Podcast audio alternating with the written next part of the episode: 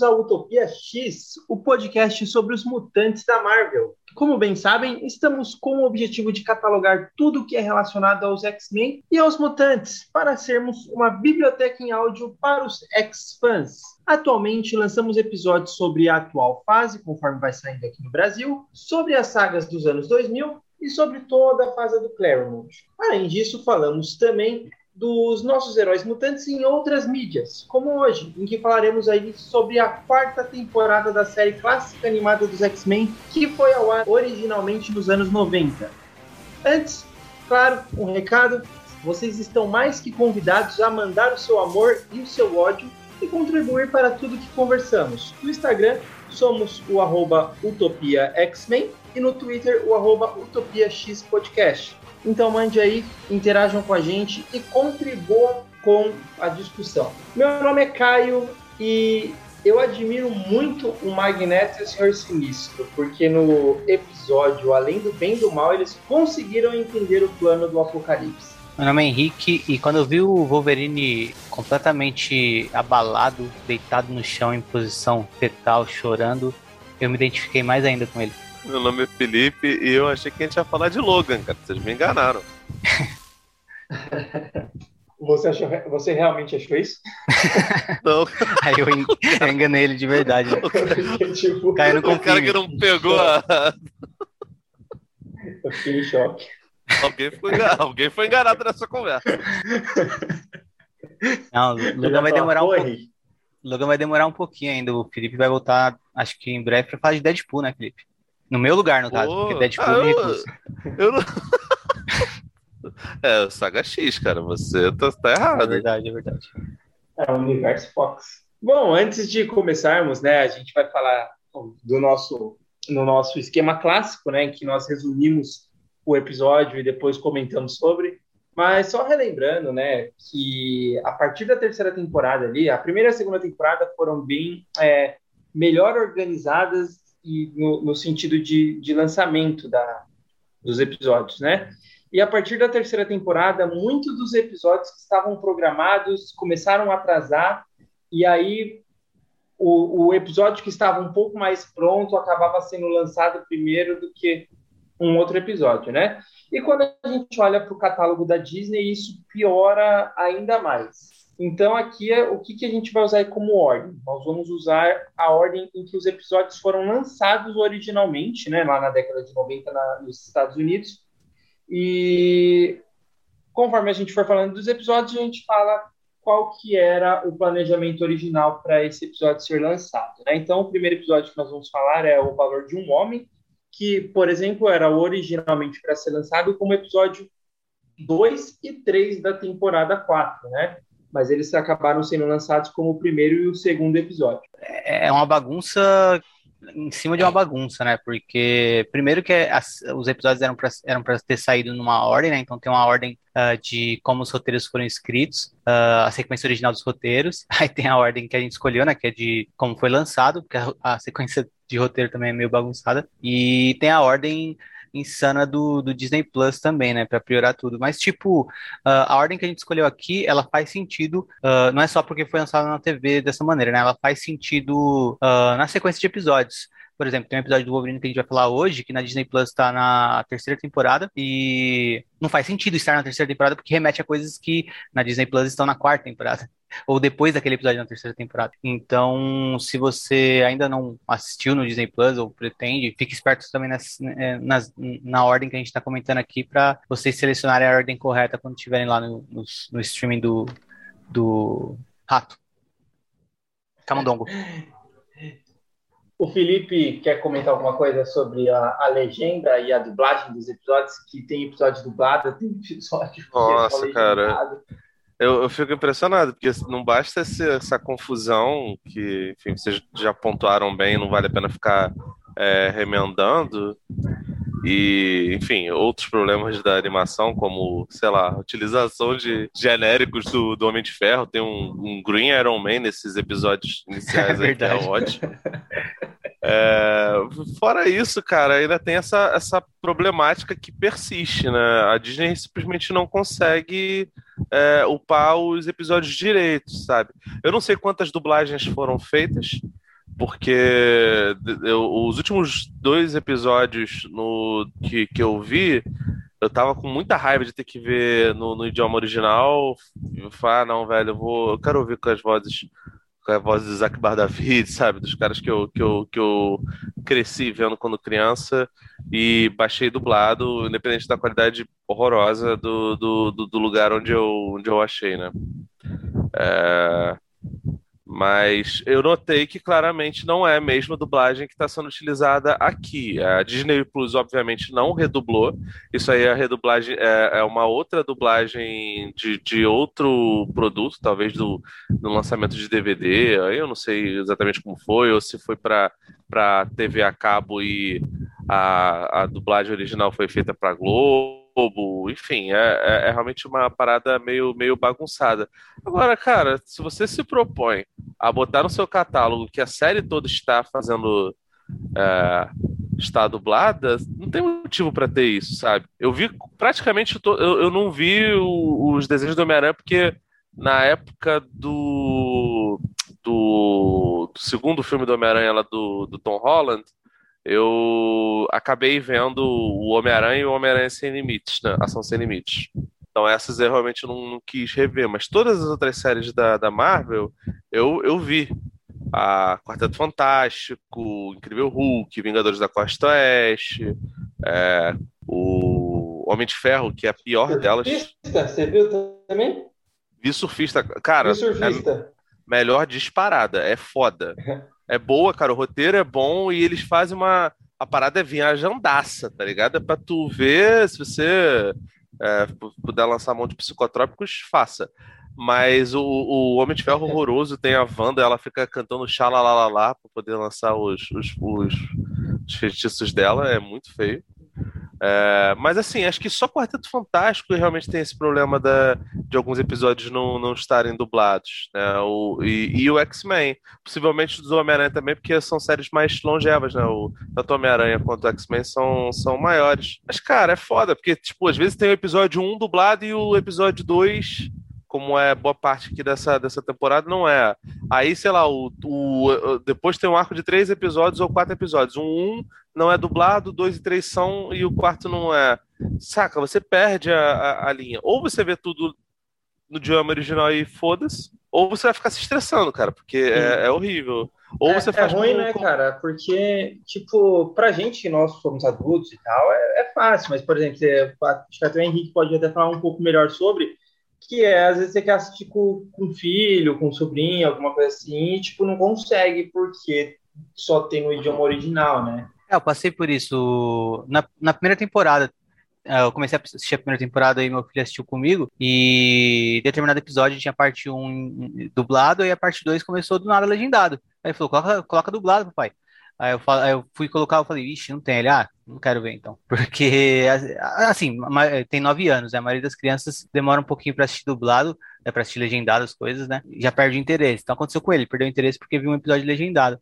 E para crianças no geral, né? Que vai, sei lá, tipo, ah, eu, eu tenho alunos também, né? Crianças e uh, eles não assistem coisas legendadas. Assim, alunos de 8, 9, 10 anos não assistem coisas legendadas. Meus alunos mais velhos, assim, de 14 anos, estão começando a assistir coisas legendadas. Mas recentemente eu, eu dei aula para duas meninas de 10 anos e elas disseram que assistiram todos os filmes do, dos X-Men no Disney Plus. E uma delas disse que tentou assistir a série animada, a outra, não, não, a outra teve uma resistência, não quis porque achou meio datado o desenho, a animação. Uh, e ela falou que tinha. viu que alguns episódios não era dublado e parou de ver também por conta disso, sabe? Então, uh, você vê, tipo, as crianças até no, no Disney Plus, vendo os filmes X-Men ali, vão atrás, mas aí quando vão na série animada, perdem o interesse por conta disso, né? Então, uh, é uma plataforma, lembrando, né? O, é uma plataforma voltada para um público, uh, voltada para família e para um público infantil, né? Muitos dos produtos do Disney Plus são mais voltados para um público infantil. E ter esse tipo de coisa é, é bizarro. Acho, acho, que assim, o Felipe até citou, né? Provavelmente teve uma redublagem para ou lançamento de DVD ou uh, canal de TV a cabo. Eu acho que foi para Fox, porque passou um bom tempo na Fox Kids, também na Jetix, é o mesmo canal, né, só que mudou o nome. Uh, e a Disney Plus tem, pô, é a Disney, tá ligado? Tem dinheiro suficiente para pagar uma dublagem e só lançar quando tiver realmente o produto disponível para a língua do país, tá ligado? Uh, ainda mais se tratando de um de um produto desses, né? Um desenho animado voltado para crianças e tudo mais. Então, uh, é bizarro. Cara, vai ser é... o mais bizarro de tudo, desculpa, Felipe, mas o mais bizarro de tudo é que esse desenho, sei lá, há uns 9, 8 anos, não sei exatamente, tava na, na Netflix e tava com tudo dublado. É. então, é, é, isso, é, que dá, é que dá uma raiva gigante, cara. E, e, é um desenho conhecido, né, cara? Pode não ser o Batman The Animated Series, mas é um bagulho que fez, que fez história, que tava lá na TV Colosso, sabe? É, preguiça, é, é né? lamentável. Parece preguiça é, ou descaso. É, é preguiçoso. E, e, assim, o que dá mais raiva é que a gente vai falar da quarta temporada, né? Eu acabei emendando e vendo a quinta também, e acredito eu que a quarta é melhor do que, do que a quinta. E talvez aqui seja o ápice da, da, da série, sabe? Porque tem vários episódios muito legais. Esses dois iniciais é mais um que, que aborda os, os arcos de, de, de futuro distópico do, dos X-Men, e a gente sabe que a Marvel é, adora o futuro distópico, é impressionante, parece que eles, eles trabalham só, só baseado nisso, né? Stan Lee é um cara tão, tão otimista, tão pra frente aí, não consegue é, pensar nas paradas de Deus, assim, umas paradas tranquilas, é sempre um Deus nos acuda. e aí, se você perde isso, ou, ou você perde a conexão, é, é, é, foda, sabe? Essa versão aqui eu gostei pra cacete, cara. Eu, eu não lembro, não sei se ela é baseada em algum arco do, do, do quadrinho e se é baseado. Acredito que, que tenha um pouco, mas eu não lembro se tem essas esses detalhes todos, como por exemplo a participação do Bishop da Alaska. Eu lembro da. É Alaska, né? Ou tô confundindo? O Bishop tem outra outra irmã. Eu acho que na dublagem ela ficou com outra, outro nome. Eu não lembro. É, tem essa também, né? Considerando que o Noturno é um morcego em algumas vezes. É, é bom que, tipo, os dubladores também esquecem, né? Os nomes que eles dão pros caras. É maravilhoso. Eu, eu gosto que agora há pouco eu assisti o, o último episódio, que é o Laço de Família, e o Mercúrio foi chamado de Relâmpago. Tem isso também. É, e, e, e, esse, é, esse laço de família era sem a Carol Dickman, né? Mas ainda assim, cara, é, tipo, pô, tem a Alaska, que é um personagem que eu lembro de ter lido quando eu era garoto. É, algumas histórias que ela tinha, até zoava um amigo de escola que ele falava que tinha uma namorada e que ele fazia várias coisas com essa namorada, e pô, todo mundo era virgem, e ele falava, fazia várias paradas, foi claro, claro que faz, pô. A gente começou a chamar ela de a namorada dele de Lasca, que ela era uma pessoa holográfica, né? Uma pessoa imaginária. É, mas assim, eu nem lembro se ela usa esses poderes aqui, mas é, eu não lembro se nos quadrinhos tem uma história que o Bishop e que o Bispo e a Lasca encontram é, o Wolverine e a, e a Tempestade, e Wolverine e a Tempestade são um par romântico, tá ligado? Eu acho Mas... que, eu acho que é, esse, esse episódio ele é uma mistura de muitos episódios, é, de é. muitos arcos ali de, de futuros distópicos, né? É um pouco do próprio futuro do Bishop, que aparecia é, naquelas revistas lá, Bishop e o Último X-Men. É, é um pouco de Dias de um Futuro Esquecido, porque tem o Nimrod, que vem desse, desse futuro. E tem um pouco ali até um de Era do Apocalipse, eu acho que os então, escritores, é... os escritores da, da, da, linha na época de Era do Apocalipse até uh, realmente se inspiraram nesse episódio para criar essa saga. É, não sei porque esse episódio ele foi lançado em 95, em 9 de setembro de 95 e já tinha sido lançado, era do Apocalipse, já estava lançando, na verdade. Não, não, não, eu conferi, eu conferi. Uh, saiu uh, quase um ano antes de Era do Apocalipse, na verdade. Não, é, foi 95 que saiu e Era do Apocalipse é 95 também. Então, mas eu acho que é no final do ano. É um negócio assim. É, esse episódio foi no, no, final do ano, Era do Apocalipse, é mais ou menos ali na, na, na metade. Um pouco antes da metade até. Bom, X-Fans, vão na Wikipédia que ela vai provar que o Henrique tá certo. Bom, vamos com essa começar aí o resumo do episódio, né? O valor de um homem, parte 1 e parte 2.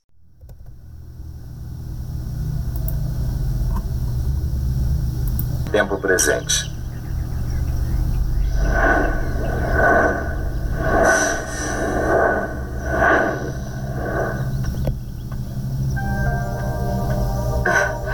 Vem aqui. Que gracinha. Quem? Eu? Está se entregando. Eu falei da borboleta. Mas também acho você bonito, dentro do seu estilo, naturalmente. Não venho mais a piqueniques com você. Maçã? Obrigada. Eu devo evitar o paralelo Jardim do Éden que a fera certamente criou. Dizem que a maçã da Eva contém conhecimento. Eu sempre discordei da ideia de que o conhecimento destruiu o paraíso. Que é isso? Eu nem imagino! Será que atraímos as formigas como as pessoas normais?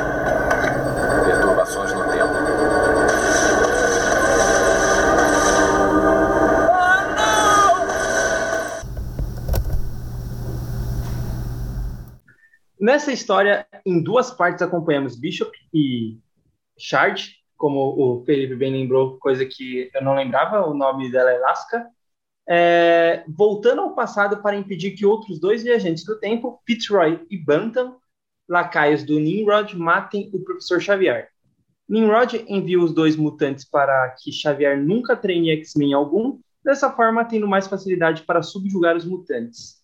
O Bishop e sua irmã também contam com a ajuda de versões futuras de Wolverine e Tempestade. Esses dois X-Men são de um futuro alternativo criado justamente pelo assassinato do professor Xavier que Bishop e tenta, tenta evitar. Né? O Bishop e a irmã dele tentam evitar.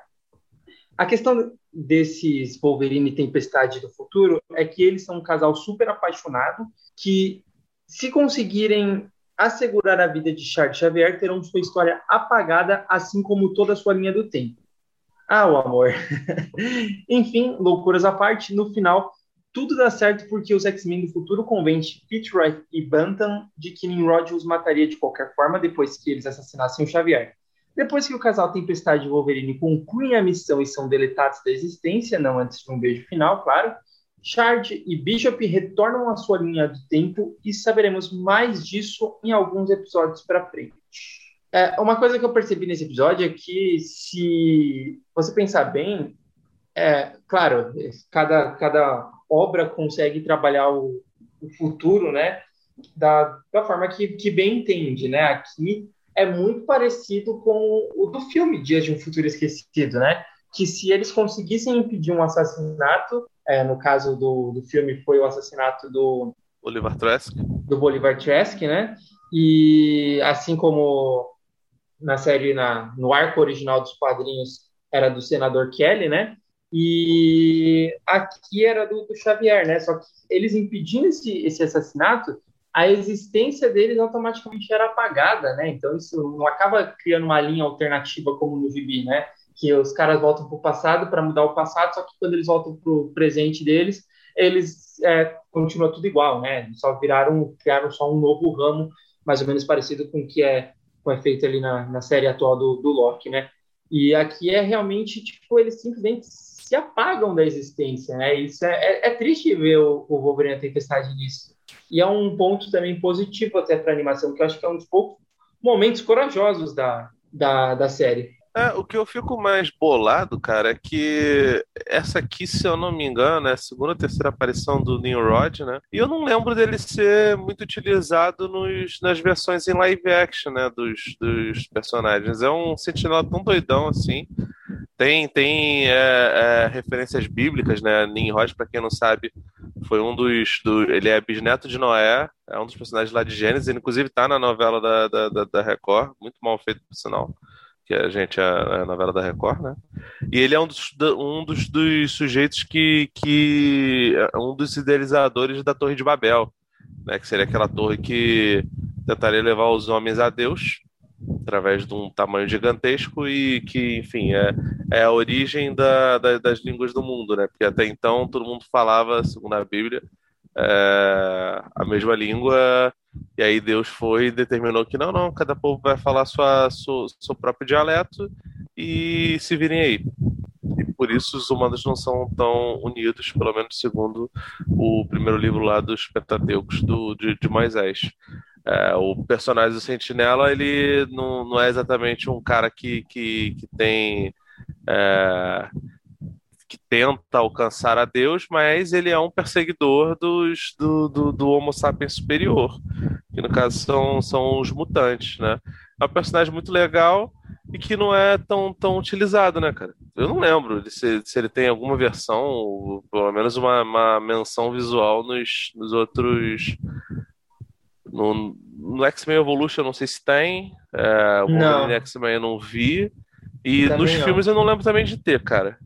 Aliás, os sentinelas, no geral, eles são meio que capangas, né? No, em alguns filmes, quando aparecem, né? Porque no X-Men 3 eles são um perigo lá da. um, um dos perigos da, da sala de treinamento. E em X-Men Dias do Futuro Melhor, eles aparecem, né? É, realmente é, é engraçado. Se você pegar bem, os sentinelas realmente são principal adversário do, dos mutantes, né? E realmente fica, fica devendo aparições em outras, em outras mídias. Bom, assim, outras mídias até tem, porque tem sentinelas, por exemplo, em a porrada de jogos.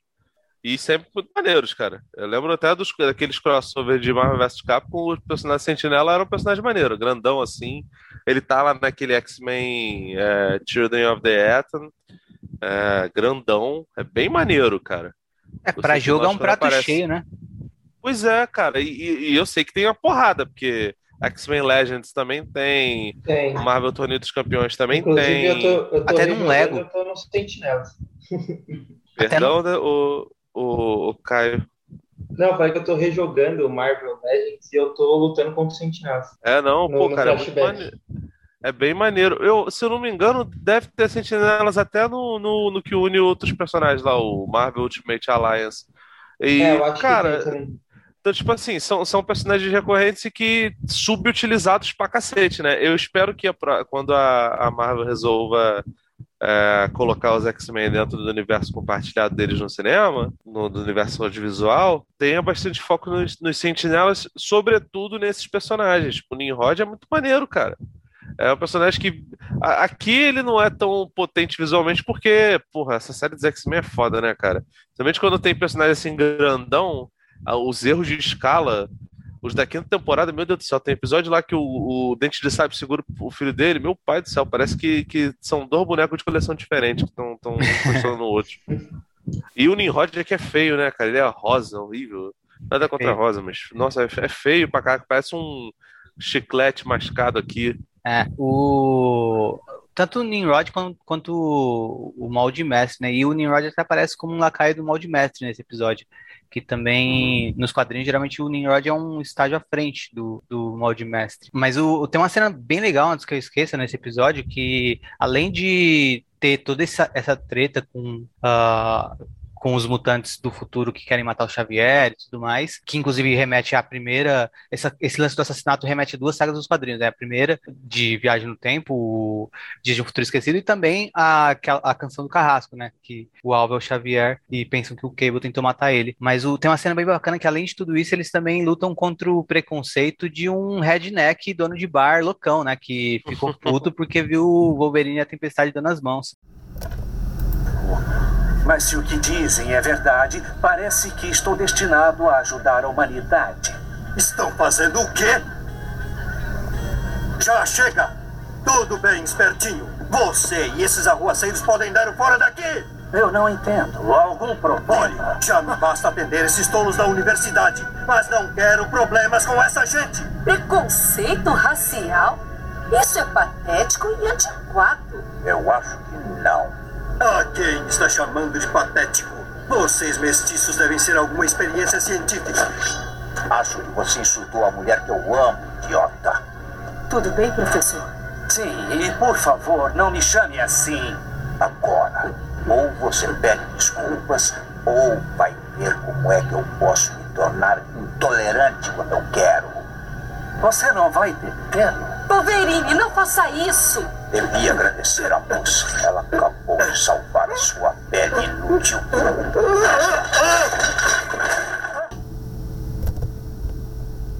Essa cena eu acho muito boa e mostra como que as, é, essa quarta temporada ela é mais competente também em fazer uh, histórias que são mais voltadas para a ação, mas ainda com uma consciência de manter é, essa coisa do preconceito dentro do plot, né? É, é bom que, que a série fale sobre isso, porque tem gente que se faz de maluca e resolve achar que X-Men não se trata de uma discussão de, de preconceitos, né? E sempre foi. Então, essa mentalidade de ah, quem lacra não lucra, não sei o quê, aqui pelo menos não se. Sabe, nunca, nunca coadunou com nenhuma versão de X-Men. Os X-Men no cinema discutem preconceito, nos quadrinhos discutem preconceito. Eu sou contra esse bagulho de, ai, sei lá, Criane, é, ficar falando por, por, por falar. Acho que as pessoas têm que discutir preconceitos porque é importante para a sociedade. Eu não gosto nem do, de, de, de, usar o termo lacrador, mas normalmente a rapaziada que usa, usa da maneira mais reacionária e escrota possível. Então, se você puder é, espetar essas pessoas, é sempre bom você, você espetar. E, cara, Aqui eles falam de, de uma questão que é, que é muito primária, né? Que é a questão racial. Então é bom que tenha esse tipo de coisa. Como é bom lá no X-Men 2, a hora que, que o, os pais do, do, do, do, Bob Drake falam com ele, você já tentou não ser mutante? Porque é um papo que rola muito com, com homossexual, né? Com a, com a, com a rapaziada é, LGBT. LGBTQ+. É, enfim, coincidiu com o fato do, do, do, do, Homem de Gelo depois ser revelado como um personagem que, que não lidava bem com a própria sexualidade, né? Que era homossexual e não era assumido. Se enganava. Mas nesse momento não nem tinha essa, essa questão. Mas eu acho importante fazer isso, cara. Você tem que, de vez em quando, demarcar um territóriozinho, sabe? É, então, eu tava até compartilhando com o Caio um dia desses uma matéria uma matéria que a Eduarda do HQ Corp uh, escreveu sobre Deus ama e o homem mata uh, no site O Vício e compartilhando com o Caio para ele ler os comentários, que tinha um cara lá loucão de, defendendo o, o, William Striker, falando, não, mas no caso do, do Noturno, o William Striker tem razão, ele não é humano não, é só você ver, uh, ele parece um demônio e o pai dele é um demônio. Então o preconceito é justificado. Ele falando, tipo, tem, tem, tem doido para tudo, né? Lendo as coisas e, tipo. Essa frase por si só é, é ótima, né? O preconceito é justificado. Vá pra puta que pariu, cara. Vai pra merda, pelo amor de Deus, cara. É, depois ah, cara, é, é realmente matéria. a pessoa que, que lê e não entende, cara. Que, que só lê. Não vou nem falar que lê só as figuras, porque. Entende o que quer, né? Ah, sei lá, cara. É, essa, a gente realmente está num, num, num, tempo muito, muito louco. Isso sempre aconteceu, mas agora parece que piorou.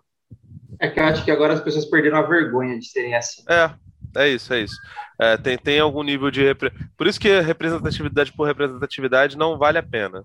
Porque, enfim, essa galera nazista agora se sente é, representada, né, cara?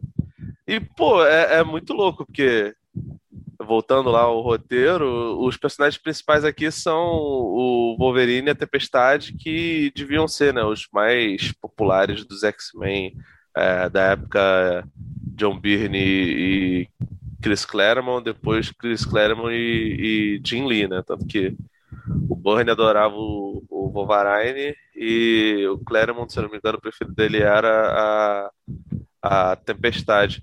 Cara, são versões muito boas.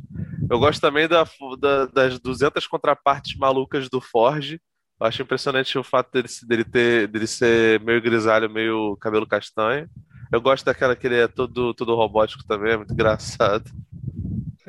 Eu, eu, eu queria só contribuir mais uma coisa aqui, que é.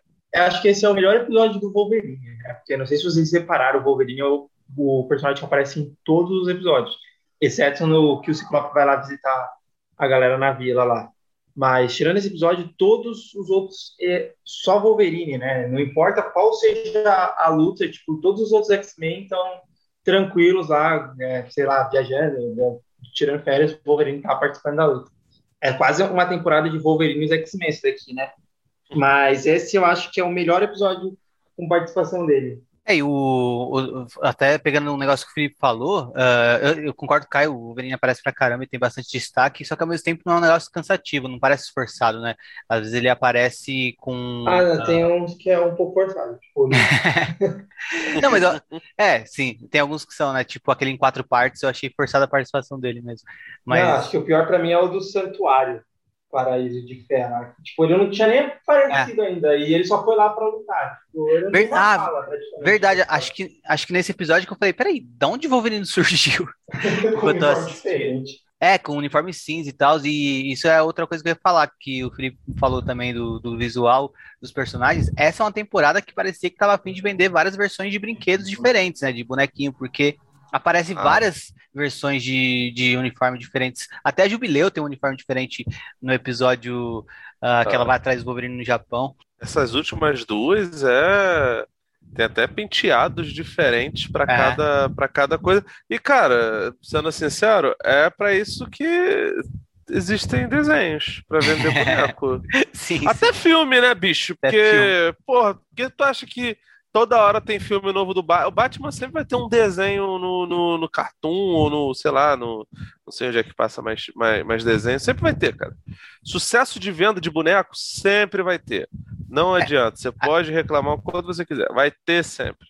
A, esquizo a esquizofrenia do, do Homem-Aranha atual dos cinemas é muito por conta disso, né? Eles querem vender versões diferentes do uniforme. Cada filme ele aparece com um uniforme diferente. Ou até mais de um no mesmo filme, né? Pois é.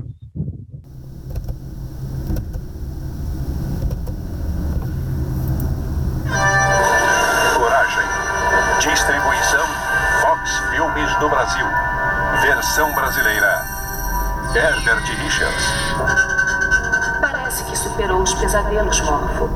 E não há nada de errado com você fisicamente. Mas me preocupa. Você esteve muito mal. Estamos falando de voltar a uma vida de ação. Sabe que para ser um X-Men precisa mais do que uma noite de sono. O quê? Ter a pele azul? Um óculos moderno? ah, tudo bem. Eu não posso segurá-lo se você está determinado a ir, mas vá devagar. Você tem todo o tempo do mundo.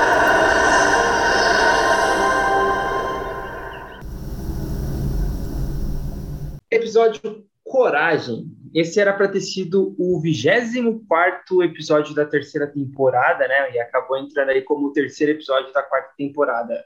Nesse episódio, vemos que agora o Morph voltou a ser um X-Men para a alegria de Wolverine. O Carcaju vai ajudar seu velho amigo, aquele que, bem sabemos, era o único capaz de fazer Wolverine rir, a superar seu trauma de sentinelas. Nesse episódio, acompanhamos o retorno de Mold Mestre. Mas no final, os X-Men vencem e eliminam a ameaça dos sentinelas de uma vez por todas. Ou será que não? O que, que vocês acharam desse? Cara, o Morfo, ele é um personagem muito louco, né, cara? Ele realmente era um personagem que foi criado para morrer, e aí as pessoas, o pessoal até nisso eles peidaram. É legal porque tem a Moira McTaggart, né, cara? E, e ela é, era meio que jogada para escanteio em boa parte dos, do, dos episódios, né? Ela acaba sendo só explorada normalmente como, como o interesse romântico do nosso querido é, do Xavier, mas enfim, sem sem sem é, conseguir, Grande sabe? destaque, né? É. Então, tipo, eu, eu acho legal que, que ela esteja presente aqui, mas o Morfo, cara, é realmente um personagem super genérico, né? É, pra série, né? É o personagem da série esse, que pra acabou não, não vingando. Pra mim melhorou quando eu comecei a reparar na semelhança que o ator que faz o Morph aqui no, na série animada tem com o ator que faz o Stanley Ipkiss no desenho do Máscara. E aí É, eu fiquei, eu fiquei mais entretido nesses momentos. Mas é um episódio que, se a gente não estivesse comentando aqui, a gente até teria esquecido que a gente viu, né? Eu, eu gosto só que o Morph se transforma. Ele tá brincando lá com, com as transformações dele. Tem uma hora que ele se transforma no Tex, né? Ele se transforma no Portão, no Omega Red. E, Cara, tipo, no Tex. Qual Tex? O cowboy? É, no Cowboy. Nossa, não reparei isso. Mas é, é bizarro que o, é, tiraram do rabo isso, né? Que, é, ah, sim, é um personagem da série, mas até então ele tinha o poder da mística, assim, de mudar a forma, a aparência física. Mas aqui ele vira aquele mímico também, só que sem precisar estar com um cara perto dele, né? Porque ele se transforma em algum personagem e ganha os poderes desse personagem É. no final do episódio. Isso é bizarro. Não, e ele conhece todo mu- e ele conhece todos os mutantes possíveis, né? Porque na luta Sim. realmente ele começa a se transformar com os mutantes que ele nunca viu na vida. Não, É maneiro que assim, ele não tem. Nessa época não tinha, se eu não me engano, seja me corrija se eu estiver errado, mas não tinha esse lance de mutação secundária. Se tivesse a mutação dele, que acho que é até mais poderosa do que a dele se transformar, é de ter um HD gigante e de gravar absolutamente as habilidades de todo mundo. Porque, meu irmão, tu dá uma maconha, exemplo, morfo, ele não consegue mais virar, sei lá, o Omega Red. E ele virou o Omega Red, acho que no, no, no, num dos Nesse retornos dele, não foi? É. É nesse episódio. Ah, vai tomar no cu. Eu gosto, sabe, desse episódio, que é- acho que talvez seja a primeira participação da Jean Grey desde a saga da Fênix Negra. E, tipo, ela é totalmente inútil na luta, assim, né? É, é- chega a ser bizarro. Tipo, você pensa, cara, ela tinha poder da Fênix Negra lá. É, não mataram ela no final do episódio, né? Foi um dos momentos que o- a série não teve coragem, não mataram ela no final do episódio. E aqui, tipo, pra, pra quê, né? Acho que ela vai ter utilidade só lá no, no episódio que ela ajuda o Xavier lá a derrotar o, o Rei das Sombras. De resto, é, é nada, né? É, o, a Jean Grey nessa temporada tá bem apagada, mas tem, uma, tem um momento que a gente vai falar depois que ela faz algo que eu gosto bastante. É bizarro ver a personagem daquele jeito, mas pra mim é bastante legal porque ela grita com o Gambit, fica muito irritada com o Gambit. Eu que não gosto do Gambit, eu me senti representado. Mas ela tá, tipo, realmente putaça. Não mexe nas minhas panelas, Gambit. Mas isso aí fica pro episódio do Natal que Ele a gente é, depois. é o, é, o, é o paizão, né, cara? O babu reclamando do. Ah, vamos pro, pro episódio seguinte. Depois. Realmente não valeu, não valeu a pena. Ah, não, é, peraí, antes de eu fazer o resumo do Proteus, acho que é legal também desse episódio ver o quanto o Wolverine gosta do, do Morph novamente, né? Tipo, eles são realmente muito amigos, tá ligado? É incrível. Não, Nem o Caio que eu conheço desde que eu tenho seis anos de idade, eu gosto tanto dele quanto o Wolverine gosta do, do Morph, tá ligado? Mas o que, que o Caio não te faz rir, né, cara? É verdade, ó, Caio, porra. É o, é o único que faz ele rir. É Essa é, o a- único. essa, essa é a mutação secundária do Morph, fazer o Caraca, rir. bicho, que, que, que, que motivação, né, gente? Pelo amor de Deus. Mas vamos lá, Proteus parte 1 e 2.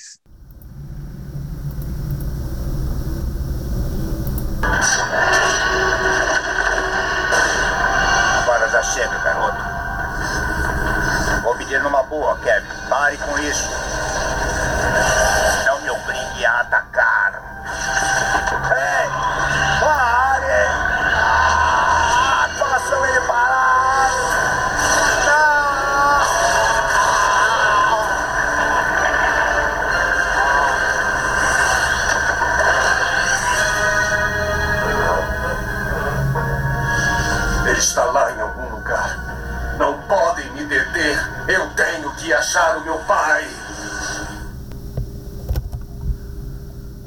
Era uma vez um careca chamado Charles Xavier. Ele um dia se apaixonou pela escocesa Moira Kinross, que largou ele para se casar com Joseph MacTaggart e se tornar Moira MacTaggart.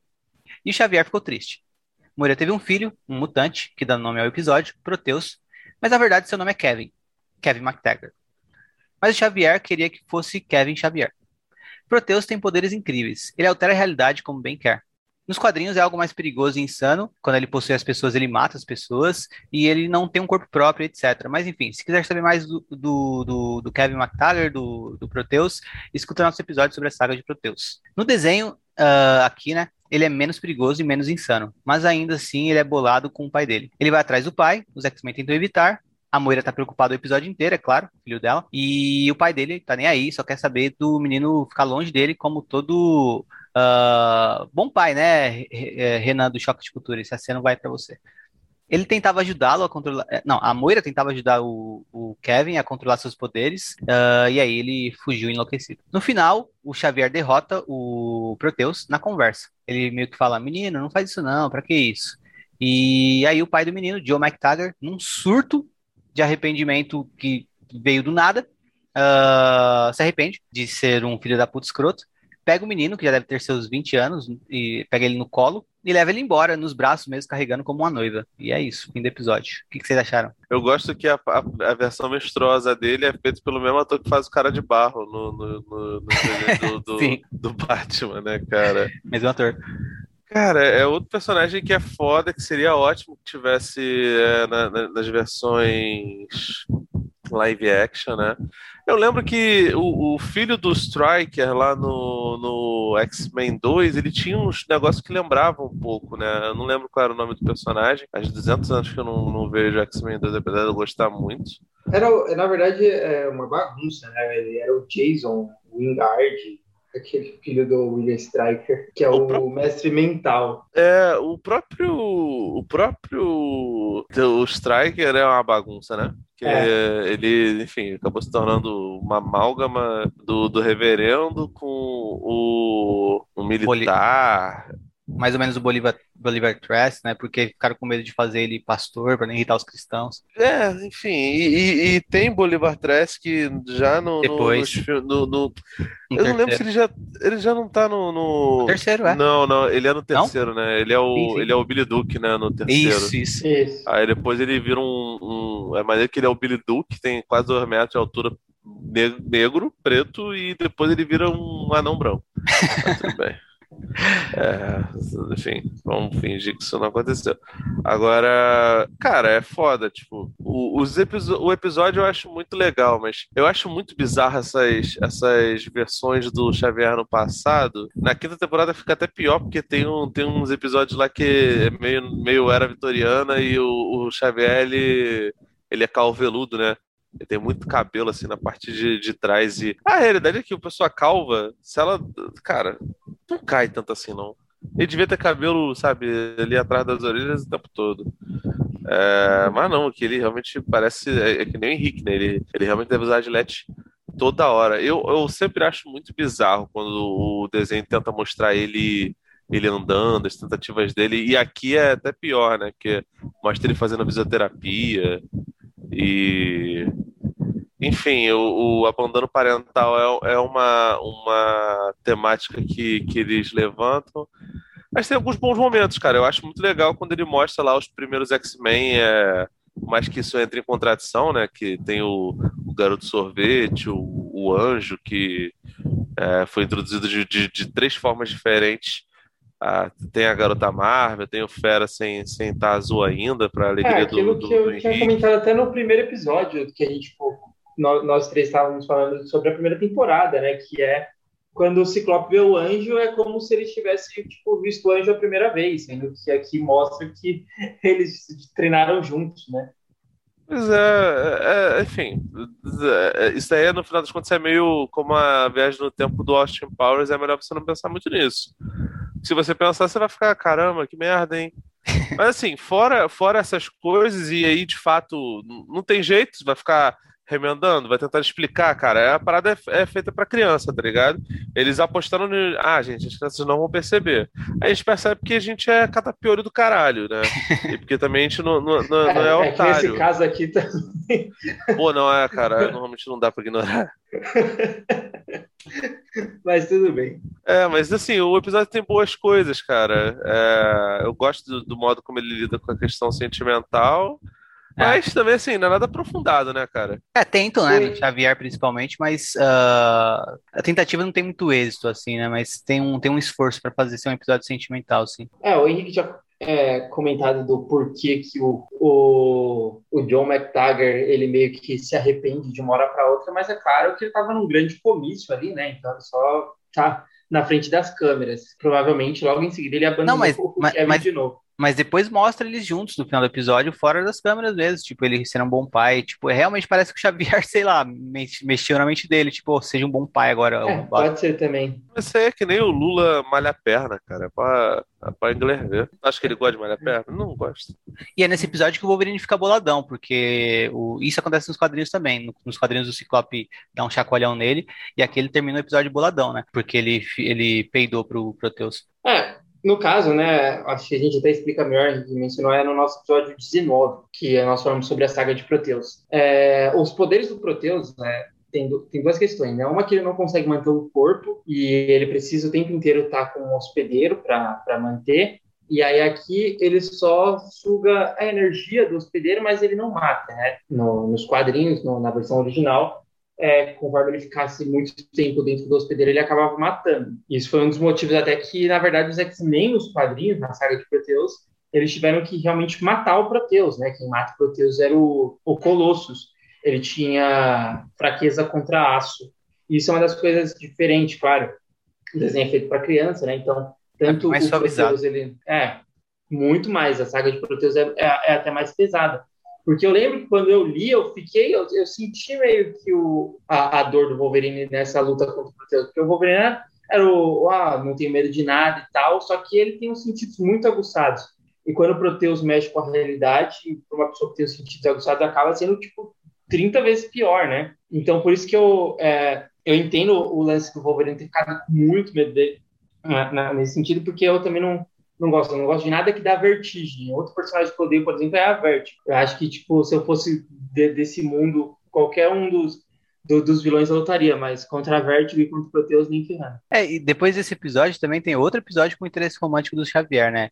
Assim, bem menos, ah, com bem menos ênfase nisso, mas vão aparecer em dois momentos. E aí, sempre que aparece o passado Xavier nessa temporada, aparece bastante também dos X-Men original, originais, né? Ah, da primeira Gênese, com uniforme padrão. Eu acho engraçado que o Fera sempre sai do teto quando aparece ele, tá ligado? Ele sempre tá pendurado na- no É que, é que tem que marcar que ele, que ele consegue grudar na parede, né, parceiro? Então, É. tipo assim, os caras voam, ele fala, não, não, tem que ter uma vantagem dele estar aqui, né? Que- Que é ridículo, tem um anjo que voa ali, cara. A garota Marvel, é, sabe, flutua. É, eu lembrei que eu ia falar, a Moira não, não pode ser mostrada como uma pessoa má, porque aparentemente nesse episódio eles já deixam muito claro do- dos heróis quem é que, que, que tem um espírito de filha da puta, que é o Xavier. E o Xavier, ele, na hora de caçar o Proteus, ele, ele controla algumas pessoas. Então, você chegar no final do, do, do- episódio e achar que talvez ele esteja manipulando o pai do, do, do Kevin, faz todo sentido. Porque ele, ele faz isso, ele quebra essa barreira, tá ligado? Então, tipo assim, deixa de ser um tabu. É, até porque ele tá instável emocionalmente, tá bem abalado nesse episódio inteiro. Nesses dois episódios inteiros. É, não é que não seja. Sim, tem algum, alguma base pra ele fazer e você não ficar putaço. Mas tem uma, uma questão ética aí, né, cara? Sempre vai ter. Pelo menos deveria ter. Aqueles cientistas eram todos mutantes, entendeu? Talvez os tenha vendido como escravos para Genosha.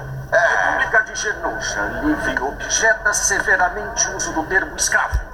Os poderes mutantes são uma fonte a ser explorada como qualquer outra. A raça mutante não será mais explorada, senhores representantes.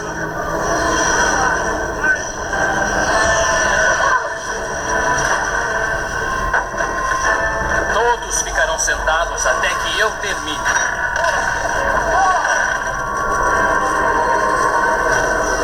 Senhoras e senhores, vocês foram escolhidos para testemunhar a proclamação de um grande momento na história de nosso planeta. O início da libertação dos mutantes começou. Santuário, o Paraíso da Fé, parte 1 e parte 2. Esse é o episódio que adapta Gênese Mutante, que é o gibi que mais vendeu na história até hoje, e marca ali o final da fase Claremont e a coroação do Jim Lee como o rei da Marvel naquela, naquela época, né? A Marvel é basicamente dizendo Jim Lee, você vende, você vende demais, faz o que você quiser, adeus Claremont, você já fez o suficiente. É, é fase, gente, não precisamos de roteiro. Temos bonecos a dar com pau o Henrique reclamou de, de uniforme, pô, o Wolverine tá com uniforme roxo que eu, eu preciso de um boneco com esse uniforme roxo. Na história, o Magneto faz do seu asteroide M um refúgio para todos os mutantes. E ele está lá com seus acólitos, uma espécie de Irmandade de Mutante 2.0. Descobrimos depois que ele está tendo seus poderes aumentados por Fabian Cortez. A humanidade quer entrar em guerra com o Magneto por conta do arsenal que ele tem no asteroide M mas Xavier pede para o presidente dos Estados Unidos, que aqui entendemos como a pessoa que fala por toda a humanidade, para deixar ele falar com o velho amigo dele e resolver tudo na paz sem bomba. Xavier vai até lá, mas Fabian Cortez dá um golpe de estado, mata o Magneto, Xavier foge faz um funeral para Magneto, que volta como um fantasma é, ao final do episódio para derrotar Cortez. Vale mencionar também que Xavier encontra outra velha paixão dele, né? Como ele falou, falou que é a Amélia Vogue, que no final eles até dão, dão um beijo. Fabio Cortez, eu não lembro se ele nessa época jogava no Sassunha ou se já estavam atrás do Madrid, cara. Que isso é muito volante, né? Do, do, do, da, da La Liga dos anos 80. Ele é italiano. É, pois é, aí não faz sentido. Fabian Cortez não, não era, né, vida? Fosse Fabiane. Mas beleza, assim, assim não, não era. O que eu acho muito maneiro é o visual dos acólitos. E eu lembro muito do, do, do, do jogo X-Men Children of the Atom. O Magneto era um dos, dos. Era o chefão, né?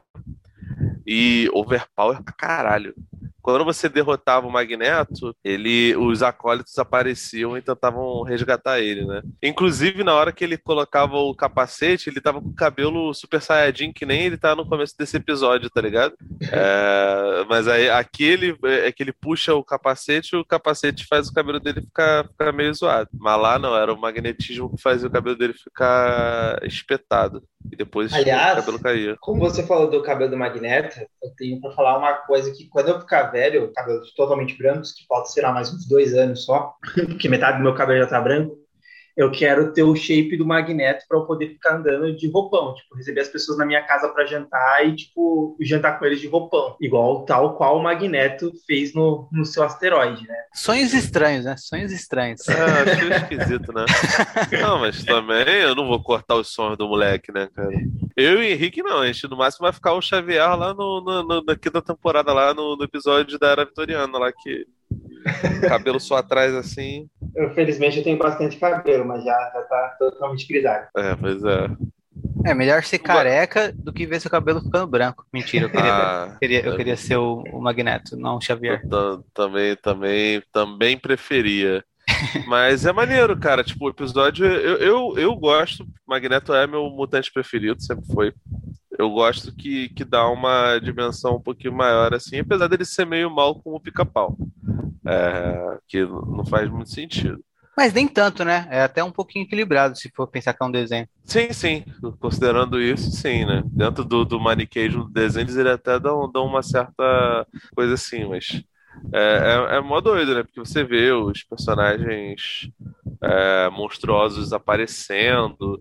O que é foda é que, assim, o, os outros episódios, tanto do Proteus, episódios duplos, né? Tanto do Proteus quanto lá o do, do futuro distópico, que a gente falou no começo do podcast, eles têm um apuro visual maior do que esse, né? Esse, esse episódio é. aqui é cheio de. de é, parece muito a primeira temporada, na falta de qualidade. Pô, o roteiro é bom, né, cara? Assim, comparado ao, a, a, ao normal da série. Poderia, eles poderiam ter investido um pouquinho mais.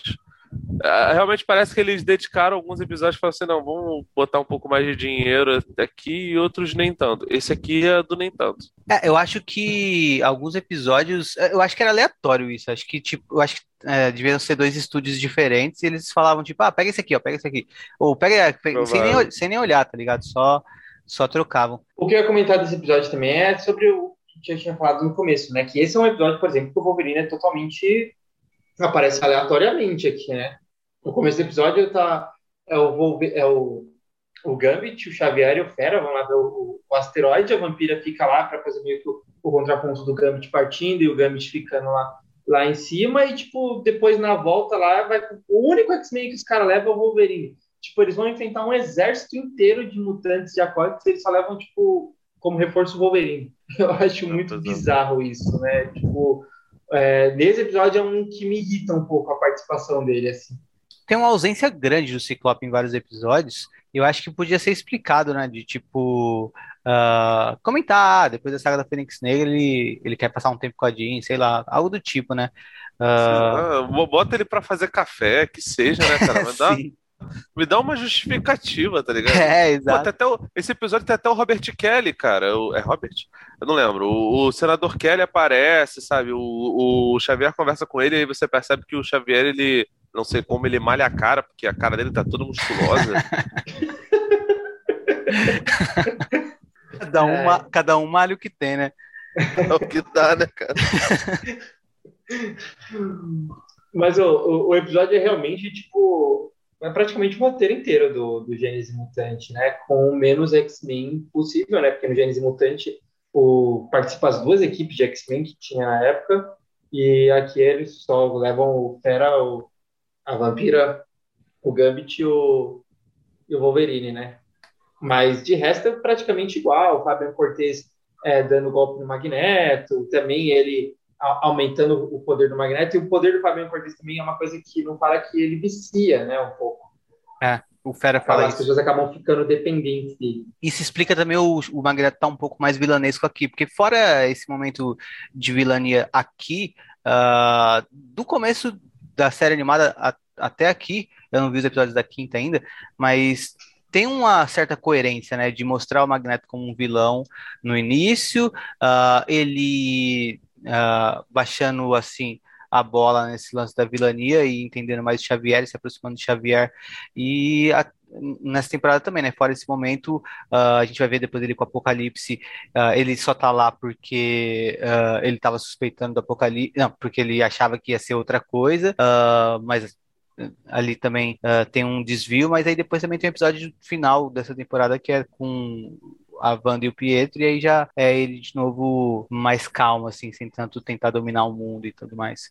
Então até tem, tem diferente de outros que aparecem e reaparecem uh, sem muita explicação, né? Tipo o Anjo, uh, como convém ao episódio, o Magneto também aparece como convém ao episódio, mas ainda assim eu acho que tem um pouquinho de uma coerência uh, narrativa nas temporadas em cima dele. É, e vale ressaltar que esse episódio era para ser originalmente da terceira temporada, né? E esse é um dos episódios finais da terceira temporada. Era episódio 21 e 22. E acabou entrando aqui meio que que jogada aí na, na quarta temporada. Mas é bacana, essa quarta temporada ela é boa, né? E esses episódios duplos, eles são, assim, tem, tem, tem plots bem interessantes de aventura e tudo mais, que uh, mexe com a criança interior do Henrique, porque é quase como se eu estivesse me vendo brincando com boneco, porque é basicamente isso, os plots, né? Uma, uma lutinha de boneco. E só que os episódios que a gente vai comentar depois também, uh, desse em quatro partes que a gente vai contar na sequência, os episódios solos, diferente da terceira temporada, que eu achei que tinha episódios solos, uh, a maioria deles fracos, esse daqui tem episódios uh, mais individuais assim que,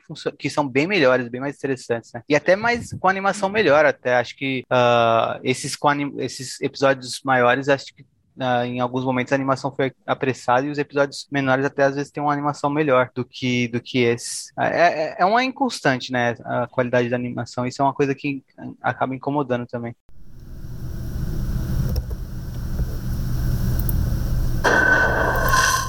O que foi que você fez com a minha mulher? A senhora Summers é apenas uma rosa despetalada que voa nas asas do tempo. Eles levaram a Jean para um lugar onde não pode chegar. E o que é isso aqui? Aqui é o eixo do tempo, onde todos os tempos se cruzam. O Senhor Sinistro tentou capturar nós dois. Agora o Apocalipse levou uma cortesã de Shiar conhecida como Oracle. O Ciclope tem razão. Se o Apocalipse e o Sinistro uniram suas forças, toda a existência está em perigo. Vamos usar o cérebro para localizar um dos mutantes com poderes psíquicos.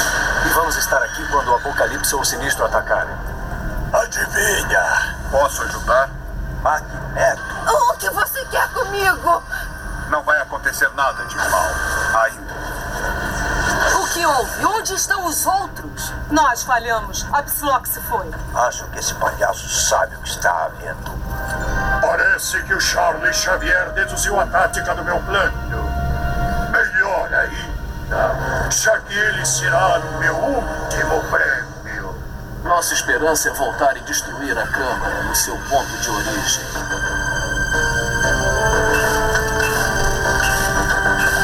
O governo ainda tem uma máquina do tempo? Está lá dentro e nós vamos pegá-la.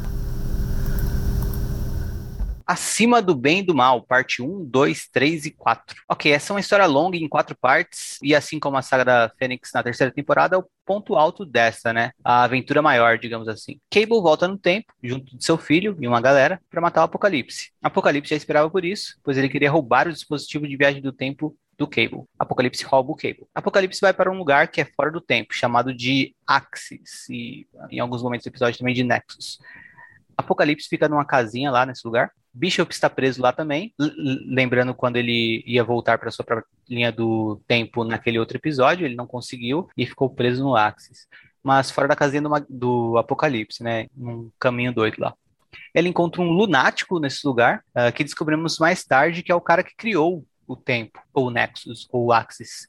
Uh, seu nome é? Eu não lembro o nome dele. Deixa eu ver aqui. Eu tinha, eu tinha olhado, eu me perdi ideia. Eu fui ver se esse personagem existia ou se foi criado para série. Então o Bishop encontra esse lunático lá, né? Que descobriremos mais, cara que é, mais tarde que é o cara que criou o tempo, uh, aquela região fora do tempo, na verdade, né? O Axis, tem um nome, mas não lembro agora. E também nesse episódio o Ciclope e a Jean se casam e estão a caminho da lua de mel. Uh, quando Sinistro, que descobrimos está trabalhando para o Apocalipse, aparece para raptar a Jean Grey. Também descobrimos que a Mítica está trabalhando para o Apocalipse, e o Magneto, e muitos outros. Apocalipse os enviou para sequestrar todo mundo, todo mutante telepata que encontrassem. O plano de Apocalipse é usar a energia deles para recriar um universo à sua imagem. O Magneto não sabia disso. Quando ele descobre, briga com o Apocalipse, Sinistro briga com o Magneto, e os telepatas estão todos presos em umas gaiolas doidas lá uh, o Apocalipse está drenando a energia dele e deles e destruindo toda a realidade.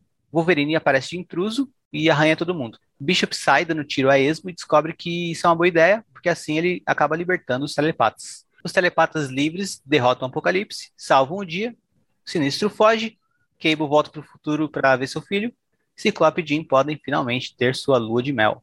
Fim. E aí, o que vocês acharam desse do, do evento grandioso dessa temporada. Nessa altura, o Selvagem de Bornel já era filho do Ciclope ou não? Nos quadrinhos já. Mas aqui eles cagam, né? Nem mencionam. É, é cara, na, na, na, temporada passada eles, tipo. Fazer uma cena. Né? Temporada, é, o bicho. O, aliás, o Cable tá vendo os X-Men, aí eles fala que não precisa falar do, do Ciclope e da Jean porque ele já conhece eles. Pra falar dos outros X-Men e tal. Mas é a única coisa que, tipo, dá a entender realmente que ele tem alguma coisa. Ah, sei lá, cara. Eu vou te falar que eu fiquei mais impressionado no começo lá com todos o, todo o pessoal do, do, do bonde do Cable ser meio cyborg, né? Tem um cara que ele, ele. Um filho dele tem braço mecânico que nem o dele.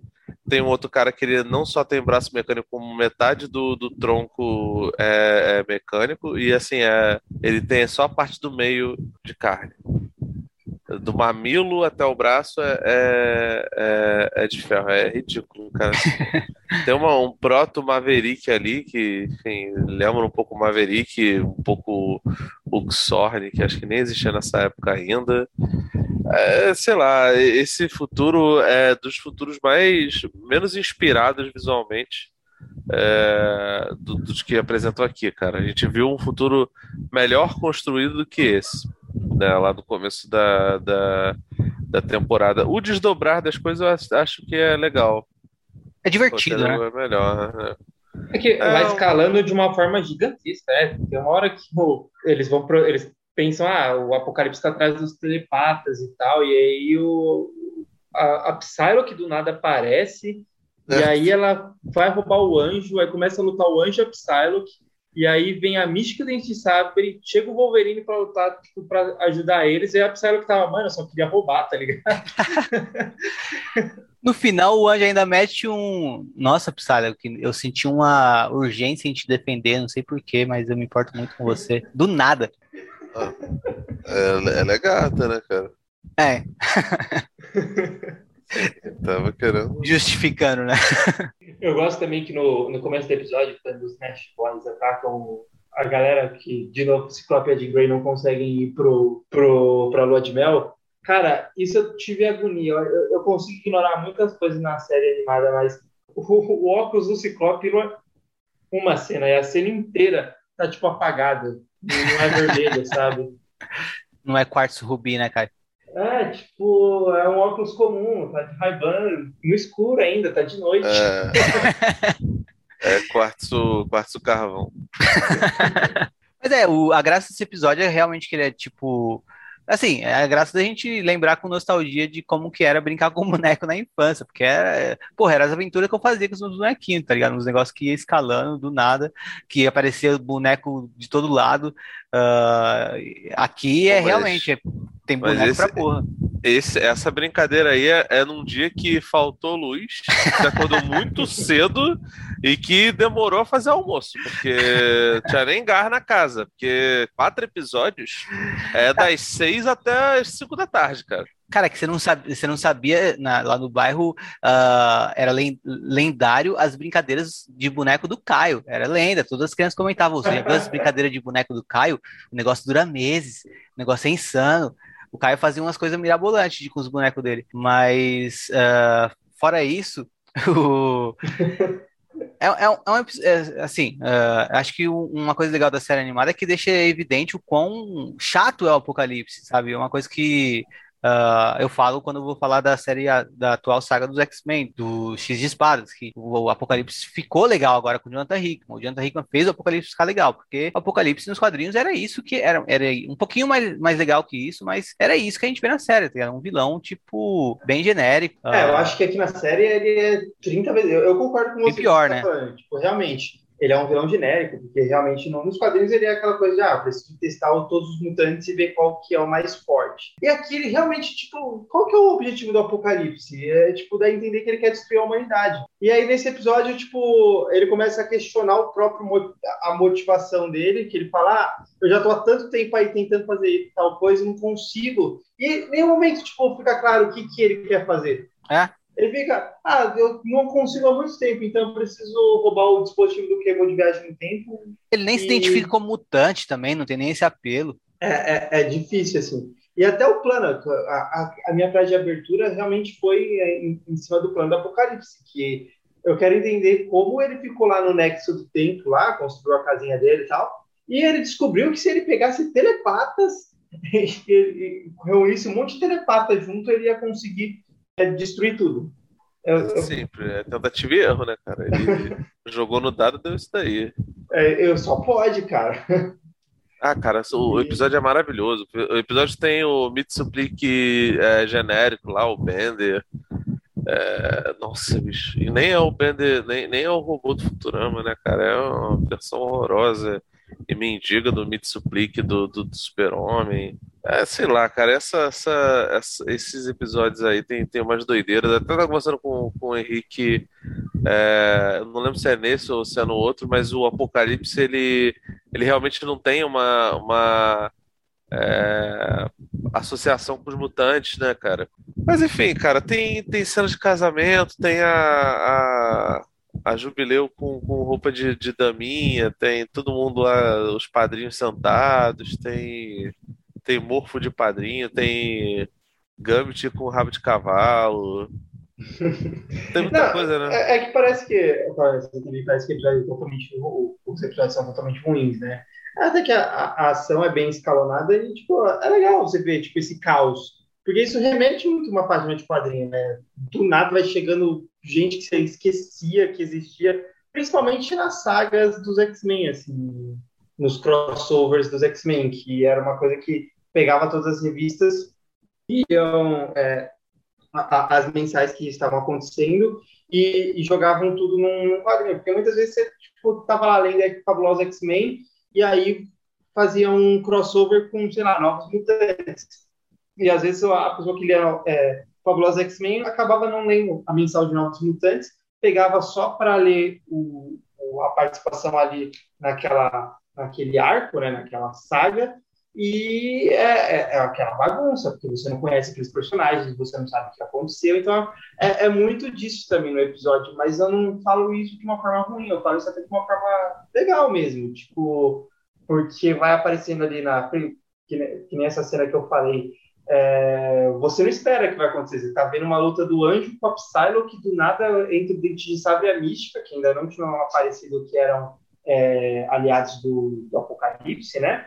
E aí é, chega o Wolverine e X-Men para salvar o, eles, e aí a Psylocke meio que fica tipo, gente, eu só queria realmente fazer um furto. Não, não sei aonde vocês me envolveram. História da minha vida. Você só queria fazer um furto e. Tô aqui gravando com vocês, né? e, eu gosto também que o Bishop ele fica quatro, três episódios, é tipo até o na verdade até o final do quarto episódio lá só falando tipo onde eu tô, como que eu saio daqui, onde eu tô, como que eu saio daqui. Aí ele olha que tem uma puta cidade lá, e em nenhum momento ele pensa em investigar aquela cidade. eu também não entendi daqui? isso. E aí só depois que tipo tá dando merda que ele vai e começa entrar lá e atirar. É, cara, eu espero que um dia se vocês casarem na festa de casamento de vocês, vocês também esfreguem um pedaço de bolo na cara da, da, das digníssimas ou digníssimos. Que nem esse Ciclope fazem aqui, cara. Porque parece que eles pegam um bolo de arroz e tacam assim na cara do outro. Daqui a pouco bolo... parece o Wolverine corta o bolo com é. uma garra só. Cara, é muito. É, não, e ele nem come, ele corta o bolo com a garra e deixa lá pro Ciclope, o Ciclope dá pro Xavier. Não, é, vai, a batata quente, tá ligado? Nossa, vida. Em tempos a de garra coronavírus. Que sai dentro da mão, a garra que sai de dentro da mão dele, né? Cheia de sangue, talvez. Caraca, mata ninja toda hora. Tá, na série ele só corta metal. O máximo que aconteceu é a galera pegar um tétano. Tétano, né? Pô, mas tétano é agressivo, tá, cara? Já tomou antitetânica? Vacina, se não tomaram a vacina, ferrou. Mas a vacina é agressiva, parceiro. Caca, a vacina dói. Eu lembro, de 15 anos. Eu, me, eu, me, eu, fui mordido, né, durante a, por um cachorro durante a pandemia. Antes da, da, da vacina de Covid, eu tive que tomar antitetânica e antirrábica, cara. A antitetânica doeu. É sinistro. Eu lembro da minha antitetânica também, uma vez que eu uh, me feri com, numa briga com o Wolverine. Não, mas eu me feri real com ferro e eu tomei é uma vacina agressiva mesmo. Agora, vocês já estão ouvindo os sinos tocarem, né? Porque é Natal.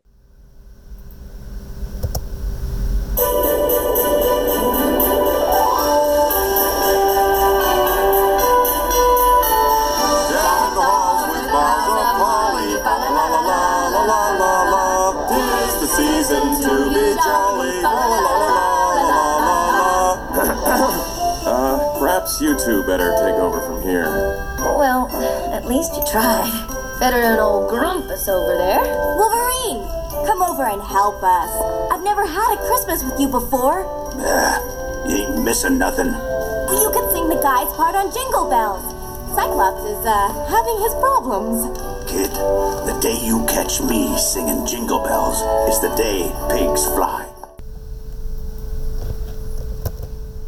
E é passando o Natal com os Morlocks. Esse cara é demais, né, bicho? Jubileu, Ciclope e Vampira montam uma árvore de Natal, enquanto Gant e Jim cozinham e brigam.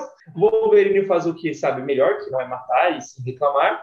E enquanto Tempestade, é, o Logan e a Jubileu mais tarde saem para as compras de Natal. São surpreendidos ao verem que os Morlocks roubaram uma ambulância. Logo eles percebem que o Sanguessuga estava gravemente doente e decidem ajudar. O Wolverine doa o seu sangue, enquanto Jubileu descobre a desigualdade social passando o Natal com os Morlocks. Aí a Tempestade devolve o comando dos Morlocks para Calisto. Antes do Felipe xingar esse episódio, que ele é um cara que não tem espírito natalino nenhum, é um episódio favorito dessa temporada, cara, porque se tem desenho animado e tem um especial de Natal, vai ser meu episódio favorito, não tem como. Eu nem sabia que existia um episódio de Natal dos X-Men. Uh, eu vou assistir todo, todo Natal agora, com certeza. E, infelizmente, a Jubileu é o centro da ação, mas ainda assim eu, foi meu episódio favorito. Eu tenho, esse, eu tenho essa falha de caráter, né? Eu amo Natal. tá legal, cara. Você, você, aí que você se engana. Pelo menos, eu vejo pelo menos uma versão do, do conto de Natal lá do Charles Dickens e do Scrooge é, no, no, no, Natal. Eu vejo uns 5, 6 filmes de Natal. É, pego algum dos, dos Esqueceram de Mim, ou Duro de Matar, ou é, Máquina Mortífera. No último eu vi Máquina Mortífera e Duro de Matar. Vocês fizeram um episódio de Natal ano passado, não fizeram lá no Vortex? Ah, eu não sei, cara. Aí eu acho que teve sim um episódio de Diários da Quarentena que era pra ser de Natal, e aí vocês montaram a pauta do Ah, nada.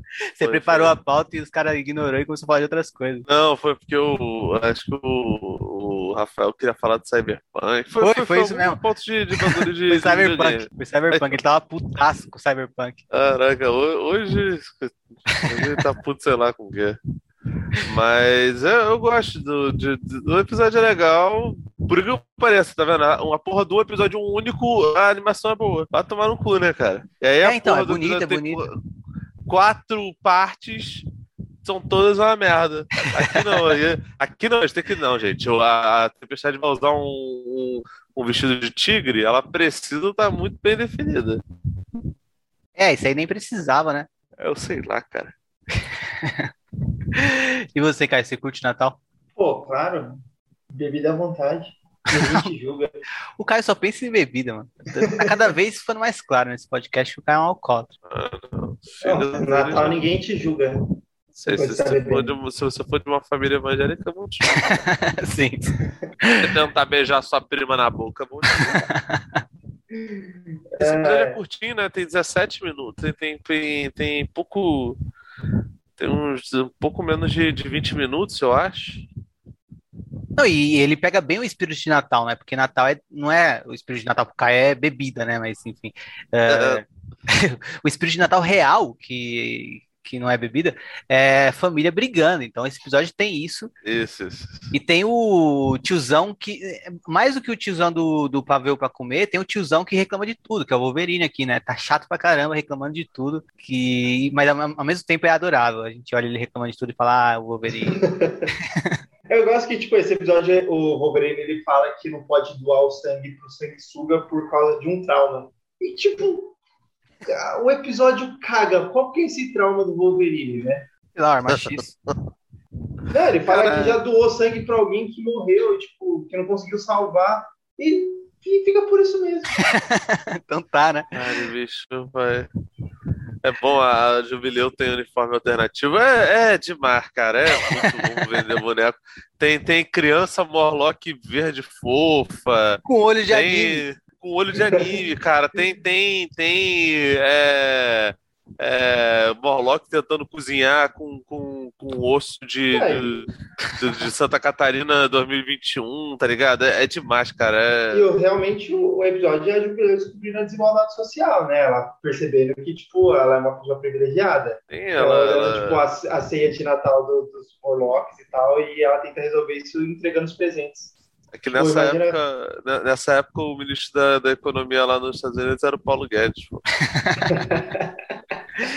Esse episódio é basicamente uma versão do Natal do Charlie Brown, só que no caso ah, os Morlocks são a árvore que o Charlie Brown acha. E até, Oh. até, até- até tem a árvore do Charlie Brown nesse episódio também, os Morlocks são a árvore Lem- lem- lembrou o Fresh Prince of Bel-Air, cara, o episódio de Natal também lá que a, que a Hillary vai, vai fazer, vai, vai, vai doar o tempo dela, sabe? Ela fica afim de um, um cara.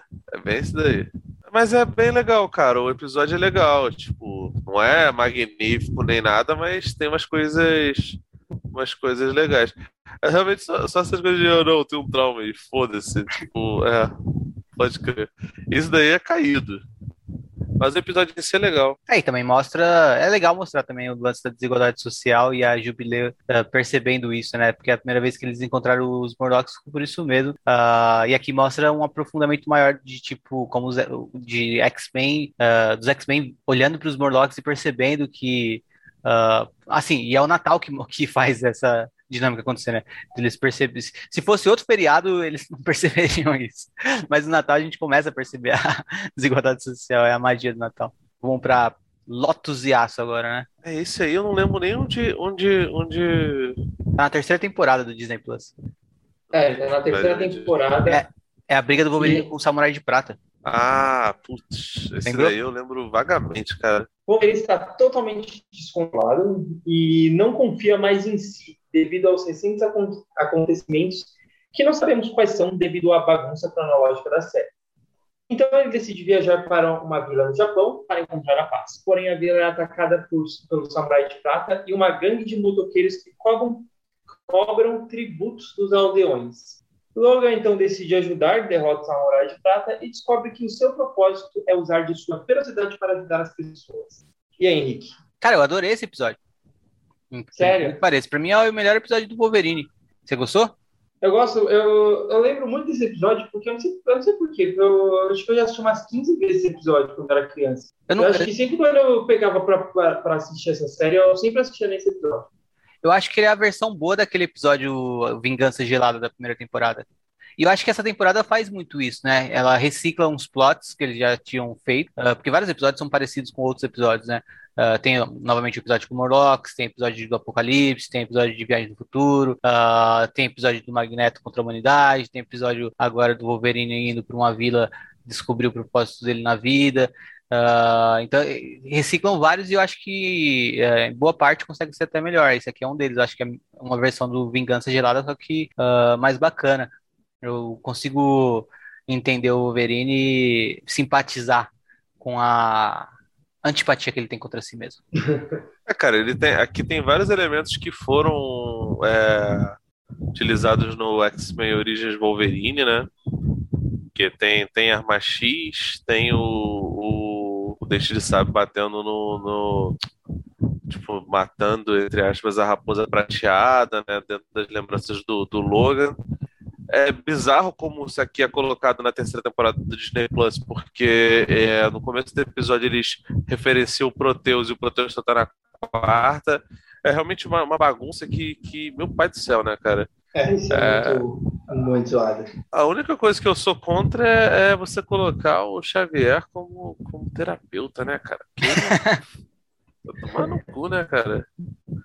Ele tem uma relação abusiva com a rapaziada, ainda tá lá, sabe, pra, pra, pra, poder fazer. Fala isso, cara, eu adoro o, o Samurai de Prata, cara.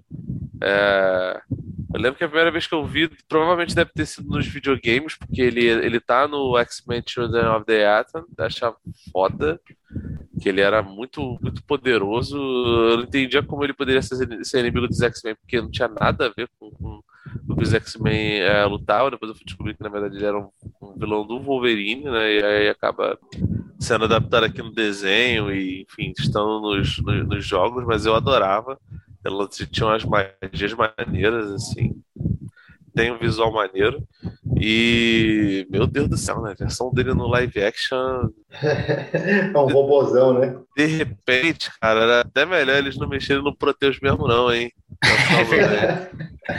que, pô, se o Samurai de Prata saiu assim. Agora, maneiro é o Logan, né? Que ele, ele, ele tem, tem a cena lá meio seu madruga, que ele olha no, no espelho. Invés dele ver caveira, ele vê o. Primeiro ele vê o noturno. Ele vê o morcego e vê o dente de sabre, cara. É morcego. muito, é muito ruim, cara. Meu pai do céu. Aí só, só faltou a, a Jubileu falando assim: o senhor não vai morrer. Vou matar o senhor. Verdade. Eu gosto que esse episódio ele é realmente bem confuso no sentido de por que, que o Wolverine é, ele tá tão estressado, né? Porque. Por que o não? episódio foi Porque... de Natal. Por que, que ele, ele não estaria tão salvar, estressado? Ele acabou de salvar o sanguessuga. Caio, que momento mais propício para você ficar confuso e estressado que o porra Natal? É verdade, é verdade. É, é, o que eu diga. Não, e tem, um, tem, um, tem uma coisa aí que a gente não sabe o que aconteceu, né? O que, que o Wolverine não fez no, no ano novo dele? Ah, não, na verdade aparece no episódio o motivo dele tá puto. Você não tá lembrando, Caio. É porque o cara cortou ele quando ele tava dirigindo, né? No trânsito de Nova York, o cara cortou ele, ele ficou puto, quase matou o moleque dirigindo. Ah, não, sim, mas é, é que aí também pega muito de flashback. É, não, mas essa é a explicação que, que ele foram... dá, né, no episódio. Não, ele, ele dá porque ele faz isso, ele quase mata o, o menino porque ele já tava estressado, né? Mas ah, isso é porque realmente, tipo, fica confuso tanto na ordem de lançamento original quanto na, na Disney, nem se fala, né? Mas aí eu tava até é, olhando qual que era a ordem, certo? Esse episódio era logo em seguida, depois de Arma X, Mentiras e Videotapes. Então seria. Proteus seria o episódio 4, né? O 4 e 5, a saga de Proteus, que ele sofreu lá na mão do, do Proteus. E aí o episódio 8 seria Arma X, Mentiras e Videotapes, e esse seria o episódio 9, seria logo em seguida de Arma X. Ah, seria uma então, sequência que justificaria melhor, né? Ah, Ficaria muito melhor justificado, realmente.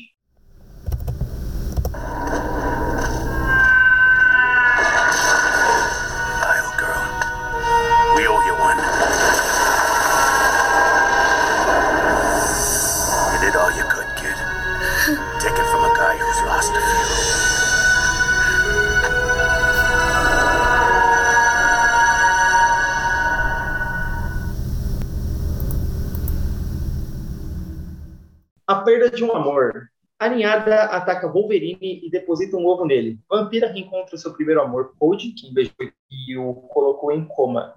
Totalmente iludida, ela não percebe que era um plano dos baratoides espaciais para o, a usar como hospedeira também. Wolverine consegue se curar né, pelo fator de cura e elimina o, a, a infecção da ninhada. E ele acaba passando seu poder para a vampira e junto com alguns X-Men, e principalmente com a ajuda da Akante, eles conseguem expulsar a ninhada da Terra, mas o Code acaba indo junto. Você lembra bem desse episódio, Felipe? Não, não. Tô, tô, eu tô botando aqui no, no Disney Plus pra ver se eu consigo lembrar mais, mais ou menos. É, esse episódio é uma referência à saga da ninhada, né? É. Com os alienígenas genéricos. É porque, tipo, realmente a, a ninhada, ela não, não, não parece nada com a ninhada do, do, do- dos quadrinhos, Nada, né?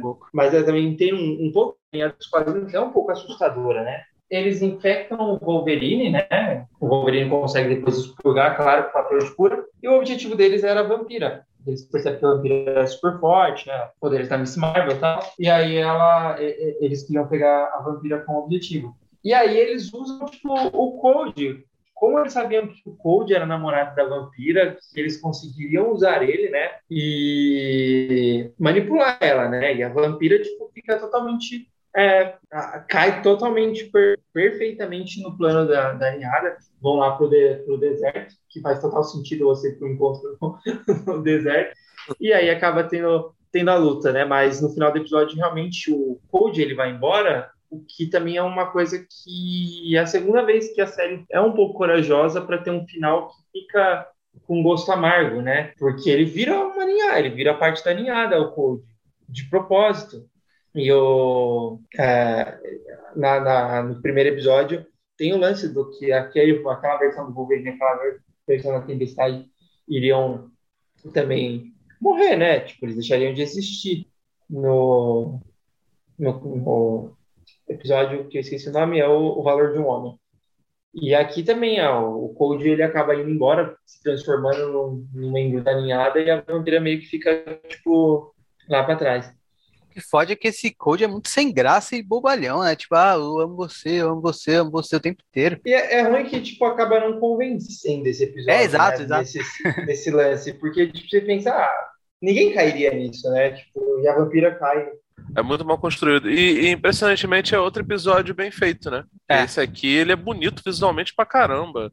É, e aí, tipo, de novo, né? Vamos gastar aqui pra poder mostrar os os largatos aqui de, de largato meio octopus, cara. Não entendi qual é desses bichos, não. Esquisitíssimo. Mas, o- mas o episódio é bonito, né? É, o roteiro não é lá, lá grandes coisas, mas o episódio em si é bem bonito. Ah, e fica também que quem ajuda no final é o Xavier, ele acaba entrando em pra mente do Akante, né? O Akante é o, é o peixe espacial que a, a ninhada acaba usando de nave. Eles são escravos da ninhada, né? Tipo, é uma raça bem antiga que existe no universo Marvel que acaba sendo servindo apenas de, de escravo para a ninhada. Realmente, na saga da ninhada, é, aparecem os Akantes, eles também têm um- uma participação bem importante, igual aqui no- no episódio. É a, é a magicarpa do, do... Os próximos episódios também são bem animados, né? Todos esses, acho que todos esses ah, episódios de únicos, assim, solos, né? ah, são bem são com animação mais bem trabalhada. O do Ciclope também, que é o próximo, depois do Xavier, ah, e também o último, Laços de Família. Esse do Ciclope, cara, eu gostei bastante, cara, porque. Qual é o nome dele mesmo? É Segredos Revelados. Segredos Revelados, né? Eu, eu lembro dele em, em inglês. Mostra lá o Ciclope no início do. do, do- tentando conter o poder de, de da menininha. É muito doido. Mostra ele com o traje antigo. É, eu prefiro, acho que já falei isso aqui, ele com o cabelinho de fora. Porque acho que o cabelo do, do Ciclope é muito bonito ele, pra ele guardar ali dentro, com um capacetezinho, sabe? Mas é um episódio legal, cara. Eu gosto bastante dele, dele também. E ele realmente visualmente é, é legal. Eu só não curti muito o lance do Ciclope ser meio, meio, meio Iceman, né? Meio é, Top Gun, ele ficar lá com seu jatinho. Eu acho meio nada a ver, cara. Até porque ele nem, ele nem, eu nem sei se ele, ele pilotava o, o Pássaro Negro. Pilotava, lá, o... pilotava. Ah, o pai dele era piloto, né? Desde criancinha, tá no sangue. Pois é, só que, tipo, sei lá, cara, é, vamos meter ele aqui de Luke Skywalker, nada a ver, cara. Bom, para quem não sabe o que o Felipe está falando, no episódio de Segredos Revelados, o Ciclope viaja para uma cidade no meio do deserto sozinho para encontrar um velho amigo cientista do professor. Lá sua nave é atacada e ele fica sem poderes. Descobre que a vila é só de mutantes que estão sendo forçados a trabalhar para um tal de Bill Braddock. Ciclope no melhor estilo revolucionário, incita a população a se rebelar, expulsando o falso ditador do local. E é um, um ponto legal nesse episódio é que aparece o bruxo. É, é muito louco, né, cara? E era, e era o Grosso que tinha que ele tinha poucas, pouca aparência de sapo, né? Porque ele não tinha aquele. O linguão, se não me engano, é do filme, né? É. É, ele não, não, não, tinha. Que, que eu acho do caralho. É um, um puta upgrade. É, e eu acho maneiro também porque o, o Ciclope ele foge com um acento ejetor, né? É muito anos 80, 90, né, cara? Daria um baita filme. Ah, é, cara, sei lá, podia ser o Bruce Willis fazendo o Ciclope. Foda que faltaria cabelo. Sim. Mas, cara, eu adoro o Ciclope. Eu sempre adorei ele. Acho que ele é super utilizado pra cacete nos, no, nos filmes. É... E, enfim, aqui nos X-Men ele tem. Toda vez que, que focam um pouco no Ciclope, eles tratam de botar algum inibidor dos, do, dos raios que ele solta pelos olhos, né, cara? Nesse episódio não é, não é diferente. E ele acaba encontrando o um menino lá do, do coração do Capitão do Planeta, né, cara? Que dá corona pra ele. que é um bom crossover. É, no outro episódio de solo do Ciclope da temporada passada também tem um lance de inibir o poder, né? Só que é sempre mutante. assim, cara. Não sei se é o poder é overpower, né? É, porque se ele chegasse lá com poder, tipo, ele resolveria isso muito rápido, né? Toda essa treta. É, mas não é só isso, cara, porque assim, o, o Ciclope é um personagem trágico, que ele tem um poder filha da puta, é, de, de, de, de, forte e filha da puta de desgraçar a vida dele, porque não pode olhar no olho da, da, da mina dele. Dependendo do. O, o, eu não sei como é que ele tem tanto filho. Porque dependendo do sexo é muito difícil. Porque eu não sei, eu uso óculos. Eu, eu não trazo de óculos, vocês conseguem? É difícil. E, pô, ele destrói uma, uma bola de beisebol, né, no, nesse episódio. É legal esse flashback dele, criancinha, sofrendo bullying. É, pois é, é sempre bom ficar relembrando, né? E realmente, eu, eu, quase não lembrei você que falou que realmente para o, o gelo da menina, o gelo cristal lá da menina é com, com, a rajada óptica. É muito ruim, né, cara? Isso é muito tosco. O que, eu Mas gosto eu... desse, o que eu gosto desse episódio é que, tipo, o Ciclope não se conforma, né? Tipo, que a galera tá sendo manipulada e não... É... E não se revela, né? Diferente, é, é um contraponto muito grande do, do Wolverine, que o Wolverine meio que, tipo, ah, que se dane se vocês quiserem se rebelar ou não, né? Claro, depois no final ele, ele ajuda. E aqui o Ciclope tem, tipo, não, vocês têm que se revelar, tipo, ó, esse cara aí é ditador, é só vocês expulsarem ele. Muita gente reclama que o Ciclope ele é o, o, a versão genérica mutante do Capitão América, né? Eu não acho que seja um problema, no bom sentido é ótimo que ele, que ele seja assim. Lá na quinta temporada tem até um episódio do, do Wolverine do Capitão América que é excelente, por sinal. É e que resgata um bocado disso, né, cara? Ele tem um, um código ético próprio que lida com, com, com, essas questões de que, porra, é. Cara, não, não, eu não vou ficar parado. Eu tenho minha responsabilidade, sabe? E o líder é isso, né, cara? O líder tem sua responsabilidade e é isso, tá, tá, tá ótimo. Isso é muito bem estabelecido nesses episódios. Nesse em especial. E os X-Men? Não se preocupe, filho. Eles estão aqui. Ela tem razão, professor. Scott, eu não acredito. Essa vida de lutas e rivalidades agora é passado, Charles. Tempestade? É, professor. E esse lugar é legal, sem sentinelas. Vocês são tão reais. Mas. Mas como pode ser? Isso é com você, amigo. Não tem mais que se preocupar com a gente pode descansar. Eu não sei. Estar com vocês, com todos vocês, sem mais lutas, seria tão tranquilo. Sim. Eu me sinto tão leve, tão livre. Uau! O universo será seu.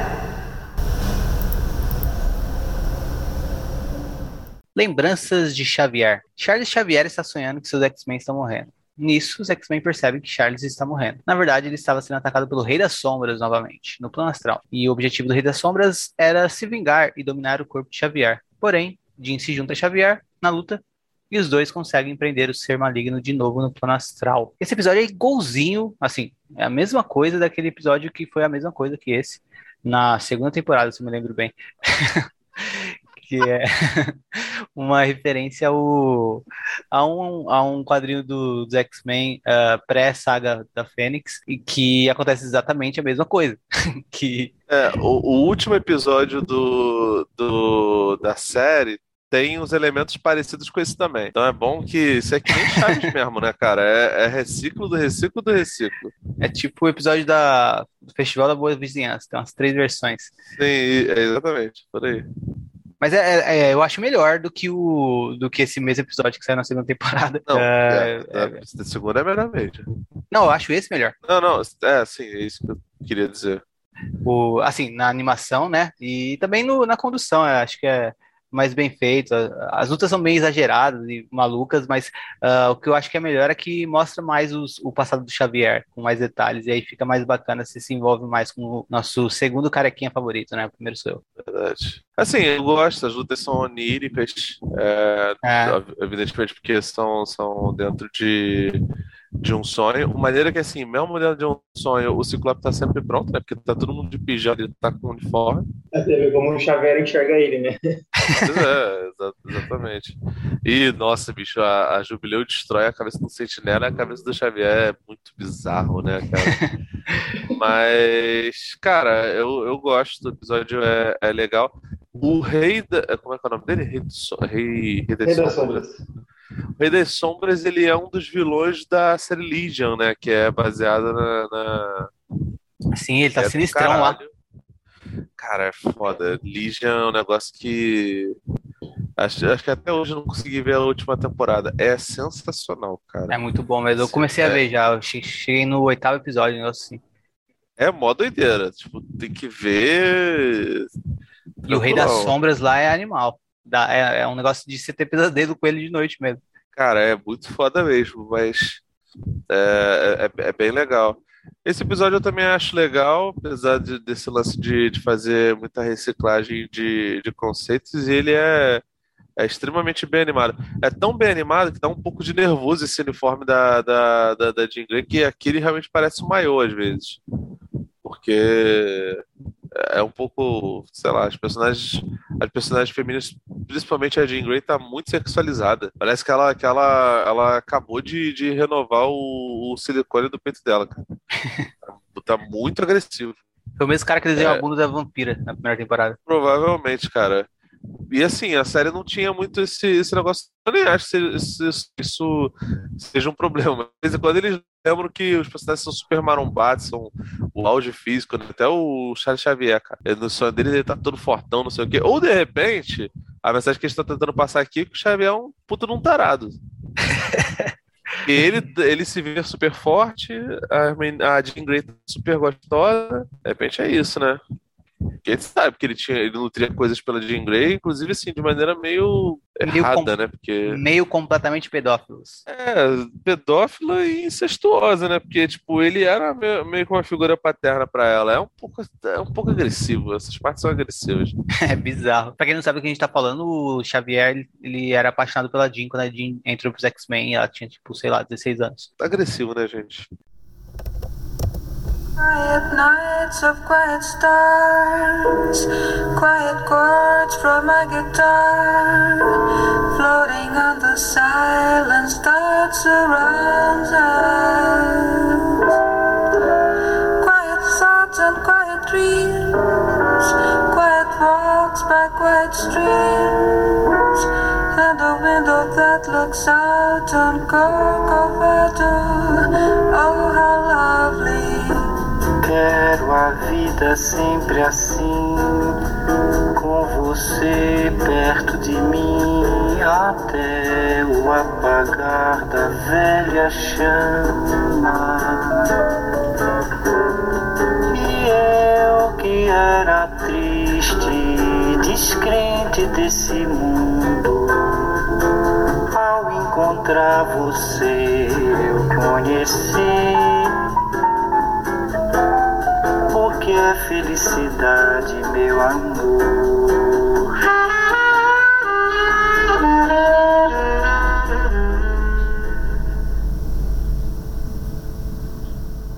Bom, vamos para o último episódio, que seria o último episódio da, da, temporada, né? Que é Laços de Família. Mercúrio e Feiticeiro Escarlate descobrem no leito de morte de seu pai que ele não é seu verdadeiro pai. Pede para os dois procurarem pela vaga pela vaca humanoide boba no Monte Undagor para resposta. Ao mesmo tempo, Magneto é chamado ao local pela sua falecida esposa. Como ele sabia que era uma armadilha, ele avisa o Charles Xavier que manda Wolverine o seguir. Lá descobrem que o alto evolucionário pretendia usar Magneto, Pietro e Wanda para alguma coisa maléfica e também descobrem que Magnus é o pai dos gêmeos. Com a ajuda de Charles e Fera, é, que, que foram ajudar o Magneto, eles ajudam a, a conseguir impedir o alto evolucionário do, desse plano. E esqueci de colocar com a ajuda do, do Wolverine também. É muita ajuda. o, eu acho bizarro que você tá lá vendo seu pai no leite de morte, ele falou: procura a vaca humanoide bova. Ela vai explicar as coisas pra você. Ela tá lá no Monte Unda agora. Eu falo, porra, velho, cala a boca, o que, que você tá falando? Você tá delirando? Não, né? eu, eu acho que melhor do que isso, só a vaca dando os gêmeos pro, pros ciganos lá que, que, que criam ele, né? Os pais da noite dele. Que tipo, ele chegou lá, a vaca não fala nada, eles pegam, eles viram as costas e vão embora. Foda-se, a vaca. Eles deixam. Fecha a porta aí, vaca, quando você sair. Meu irmão, o que, que é isso, cara? Pra mim, sabe o que ainda é mais bizarro nesse episódio? É que o Magneto chega lá na mansão, né? Ele, aí o Xavier fala: Ah, você sobrepujou as, as, minhas, as minhas defesas e tal. Aí o Magneto fala: Ah, foi um campeonato magnético, tipo, de boa. Aí o Xavier fala: Ah, mas e o Wolverine? Aí o Xavier liga a TV, o Wolverine tá preso lá, todo. Ah, ah, ah. A Magneto, aí o Xavier: Ah, beleza, e desliga a TV e nem liga pro Wolverine. É o Xavier, né, bicho? Classic Xavier. O Magneto. Não, ele tá... Caralho, bicho, é... Cara, é muito bom porque, tipo, o... qual é o principal vilão dos X-Men? A porra do Magneto. Não tem uma defesa na mansão pra esse filho da puta.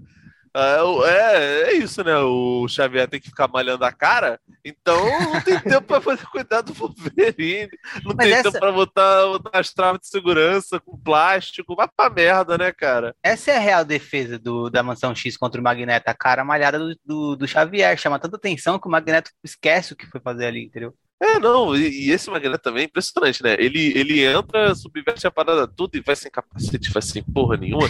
nunca, nunca o Gandalf e a McKellen ia fazer um negócio desse com, com o, o Picard, tá ligado? Vai tomar banho, cara. É- é- essas paradas realmente eu não, não- eu não sei o que que é, cara. Não, mas eu, eu parei, eu realmente parei pra dar risada dessa cena, assim, o Wolverine lá sofrendo na cadeira. Nossa, bicho, essa sequência... Ah, vamos conversar. Nem liga, pô. Falar, libera o cara aí, cara. Tipo, não, é, é- nossa, essa cena, cara, tem a lareira que ela, ela fica, assim, batendo lá na lateral do- dos personagens e, cara, aparentemente tá pegando fogo a, a, a parada toda, porque ela bate dos dois lados dos personagens. É, tem- deve ter duas lareiras. Cara, é, é- é bizarro, né? E esse é um dos episódios que, que são bem, bem, bem feitos, né? Aí, se uma pessoa cai de paraquedas aqui e ouve nosso podcast, fica pensando, caramba, se esse é o bem feito, imagina o mal feito, né? É porque, gente, é o que deu, né? Esse é outro episódio que termina com alguém pulando no colo de outra pessoa e a pessoa levando ela no colo pra longe. Que acaba Nossa, com. cara. Isso é tudo muito patético, né? O Relâmpago É. fazendo isso com a, com a Wanda. Ah, cara, é muito ruim. Ela pula como se fosse uma coisa que eles fizessem sempre, tá ligado? Tipo, tump, pulando no colo dele, zup, saiu voando. Não, é, e, e- e o bom é que esse episódio aqui, ele é o crossover do da, da teoria do Henrique, né? Do, de que o. De que o, o esqueci o nome do rapaz lá, do. O coadjuvante do Kikies no WandaVision ia fazer o alto evolucionário e não o Mercúrio, né? Não, foi o Caio. Foi o Caio? É. Ei, Caio, hein? Aí. Te enganou esse episódio, hein, Caio? Esse episódio ele, ele bota os dois lá. Outro evolucionário também, né, cara? É outro que, que vamos esperar que seja bem explorado nos, nos, nos live action, né? Pô, podiam fazer um curta, a Marvel podia fazer um curta só com os vilões que a galera é, especula que vai aparecer, tipo, tomando um café, falando, porra, não quero saber desse negócio de filme não, tá ligado? O Mephisto, Alto Evolucionário, uma galera. De- deixa o Seth Green fazer lá no Frango Robô isso, cara, tá bom. cara, é, assim, eu acho legal que eles, que eles façam isso, até achei que demorou a, a explorar o parentesco da, dos gêmeos com, com o Magneto. Eu sempre sou a favor disso, então eu também vou ficar levantando essa bandeira. Sei que vocês dois são, graças a Deus que não são, não são canalhas, pelo menos não a esse ponto. É, eu fico com um pouco de dó porque essa versão da Feiticeira Escarlate ela acaba sendo bem menos presente do que a outra versão da, da, da Wanda no, no desenho do, do Homem de Ferro. O desenho do Homem de Ferro é horroroso.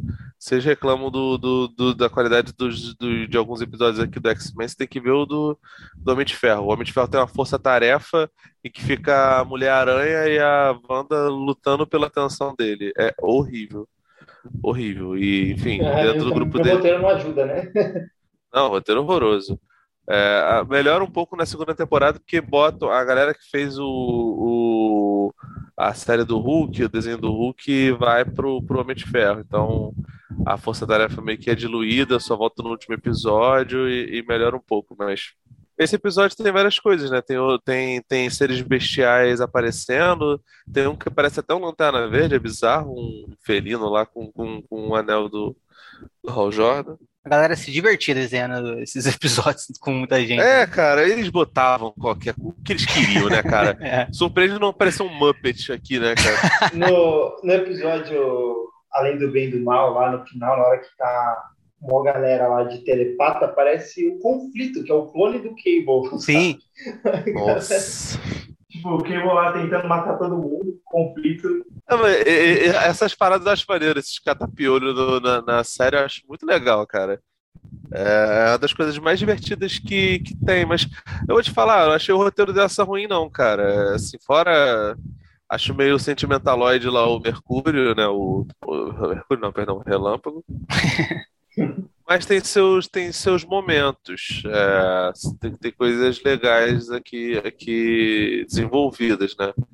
Agora, realmente, né, bicho? Homem bode, vaca, vaca parteira. é. É, mas isso é brisa do desenho, isso daí é do- dos quadrinhos mesmo, eles só pegaram emprestado conceitos. Realmente, o auto-evolucionário é um, um cara maluco. Mas assim, mas tem tanta adaptação, né, cara? É, Uma mais, uma menos, acho que não seria, não, não, não seria é, exatamente um problema, né? Pra mim, o, o maior problema realmente é o foco narrativo no Relâmpago, que eu nunca consegui me convencer de que ele era um bom personagem, cara. Nunca foi. Aliás, a, a única versão boa dele, de fato, é, é dos filmes do X-Men, assim, É. só pelo visual. E eu gosto dele no X-Men Evolution, que ele tem uma importância lá, ele é meio que o anti-ciclope. Verdade, verdade. E é be- completamente diferente, né, bicho? Não é, não é o Mercúrio dos quadrinhos, claramente. É, ele é bem vilão mesmo, né? O Mercúrio nos quadrinhos não, não é um, um vilão.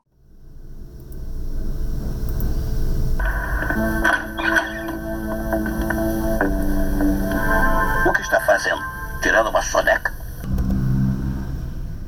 Tem um vídeo, eu recomendo uma curiosidade do Tralhas do John, que ele mostra, acho que até falei com o Henrique sobre ele, que ele mostra as primeiras aparições dos X-Men nos, nos desenhos, né? Antes até do, do Bride of X-Men. E aí mostra um episódio do, de um desenho do quarteto que o Magneto é o, é o vilão. Cara, é, é muito bizarro. Eu vi aquele que você me mostrou que mostra a primeira Gênese lutando com o Namor e tal, se o Doutor Destino. Tá Cara, Isso. agora que você mencionou isso daí do, do Magneto vilão do quarteto, eu já assisti. Eu achei genial, cara. Eu adorava É aqueles bizarro, desenhos lá. porque... Que bicho, parece que eles inverteram, tá ligado? O Magneto é É... pela polícia. Uns anos, antes, uns anos antes eles trocaram o quarteto que devia estar sendo tendo outra produção em mente e botaram os X-Men contra o Namor e depois pegaram o Magneto e colocaram contra o Quarteto Fantástico e o, e o Magneto quer entrar no quarteto, cara. É sensacional, assim, de, de ruim.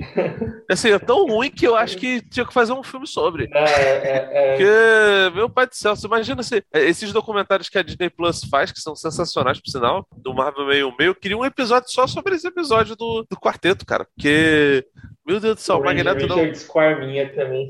Quero, quero, entre... quero integrar o Quarteto Fantástico, ele entra e aí não sai ninguém. Eles continuam, são cinco e continuam o Quarteto Fantástico. Cara, é muito ruim, cara. E, e- e é muito bom.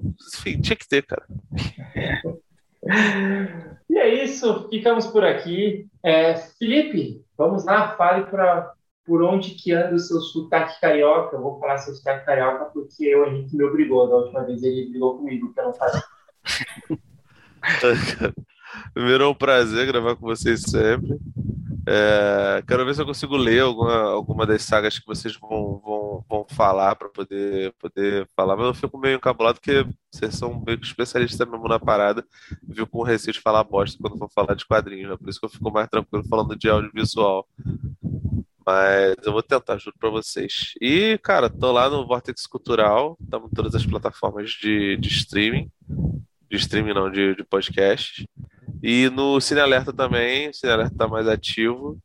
É, recentemente a gente gravou sobre. A gente falou sobre quase famosos. De vez quando a gente fala de algumas coisas da Marvel também. E é isso, gente. Um beijo no coração de todos vocês aí. Fiquem com Deus, se cuidem, se vacinem e evitem tiranos. Especialmente, os- especialmente os filha da puta aí do. Que tá no poder no Brasil? É, tu viu a, a mulher lá, a gaúcha aí? É, e a gasolina tá cara, culpa do Bolsonaro. O que, que tem que Na fazer? Record, Encher o- né? Encher o tanque é, tem que dar impeachment no Bolsonaro. E a mulher, caralho, pô. Tô na Record, mano. Faz isso. Não faz isso comigo, não. Bom, já que você é, comentou aí do, do Cine Alerta, vai- vou reforçar o convite e vou eu mesmo, amanhã já, ouvir o episódio, que ainda não ouvi. E é um dos meus top três filmes favoritos, que é Quase Famosos. Então Eu fica aí nunca a, assisti esse filme, cara. a dica aí para os ouvintes também. Assistam o filme e depois vão ouvir o, o podcast. E é isso, ficamos por aqui. Esperamos encontrar vocês novamente muito em breve, na semana que vem. Tchau! Ok, cara, começa a tocar aí. Manda ver.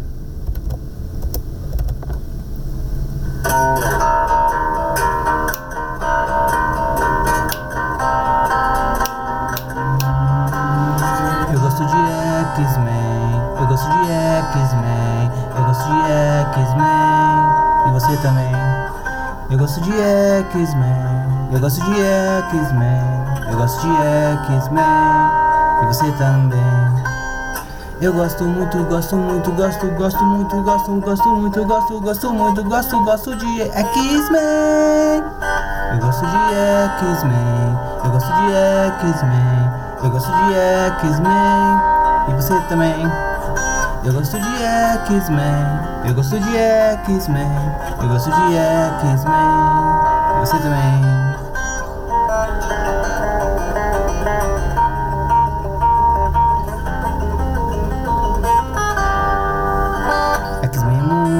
Legal. X-Men muito legal. Valeu, Caio. É nóis. Valeu, Felipe.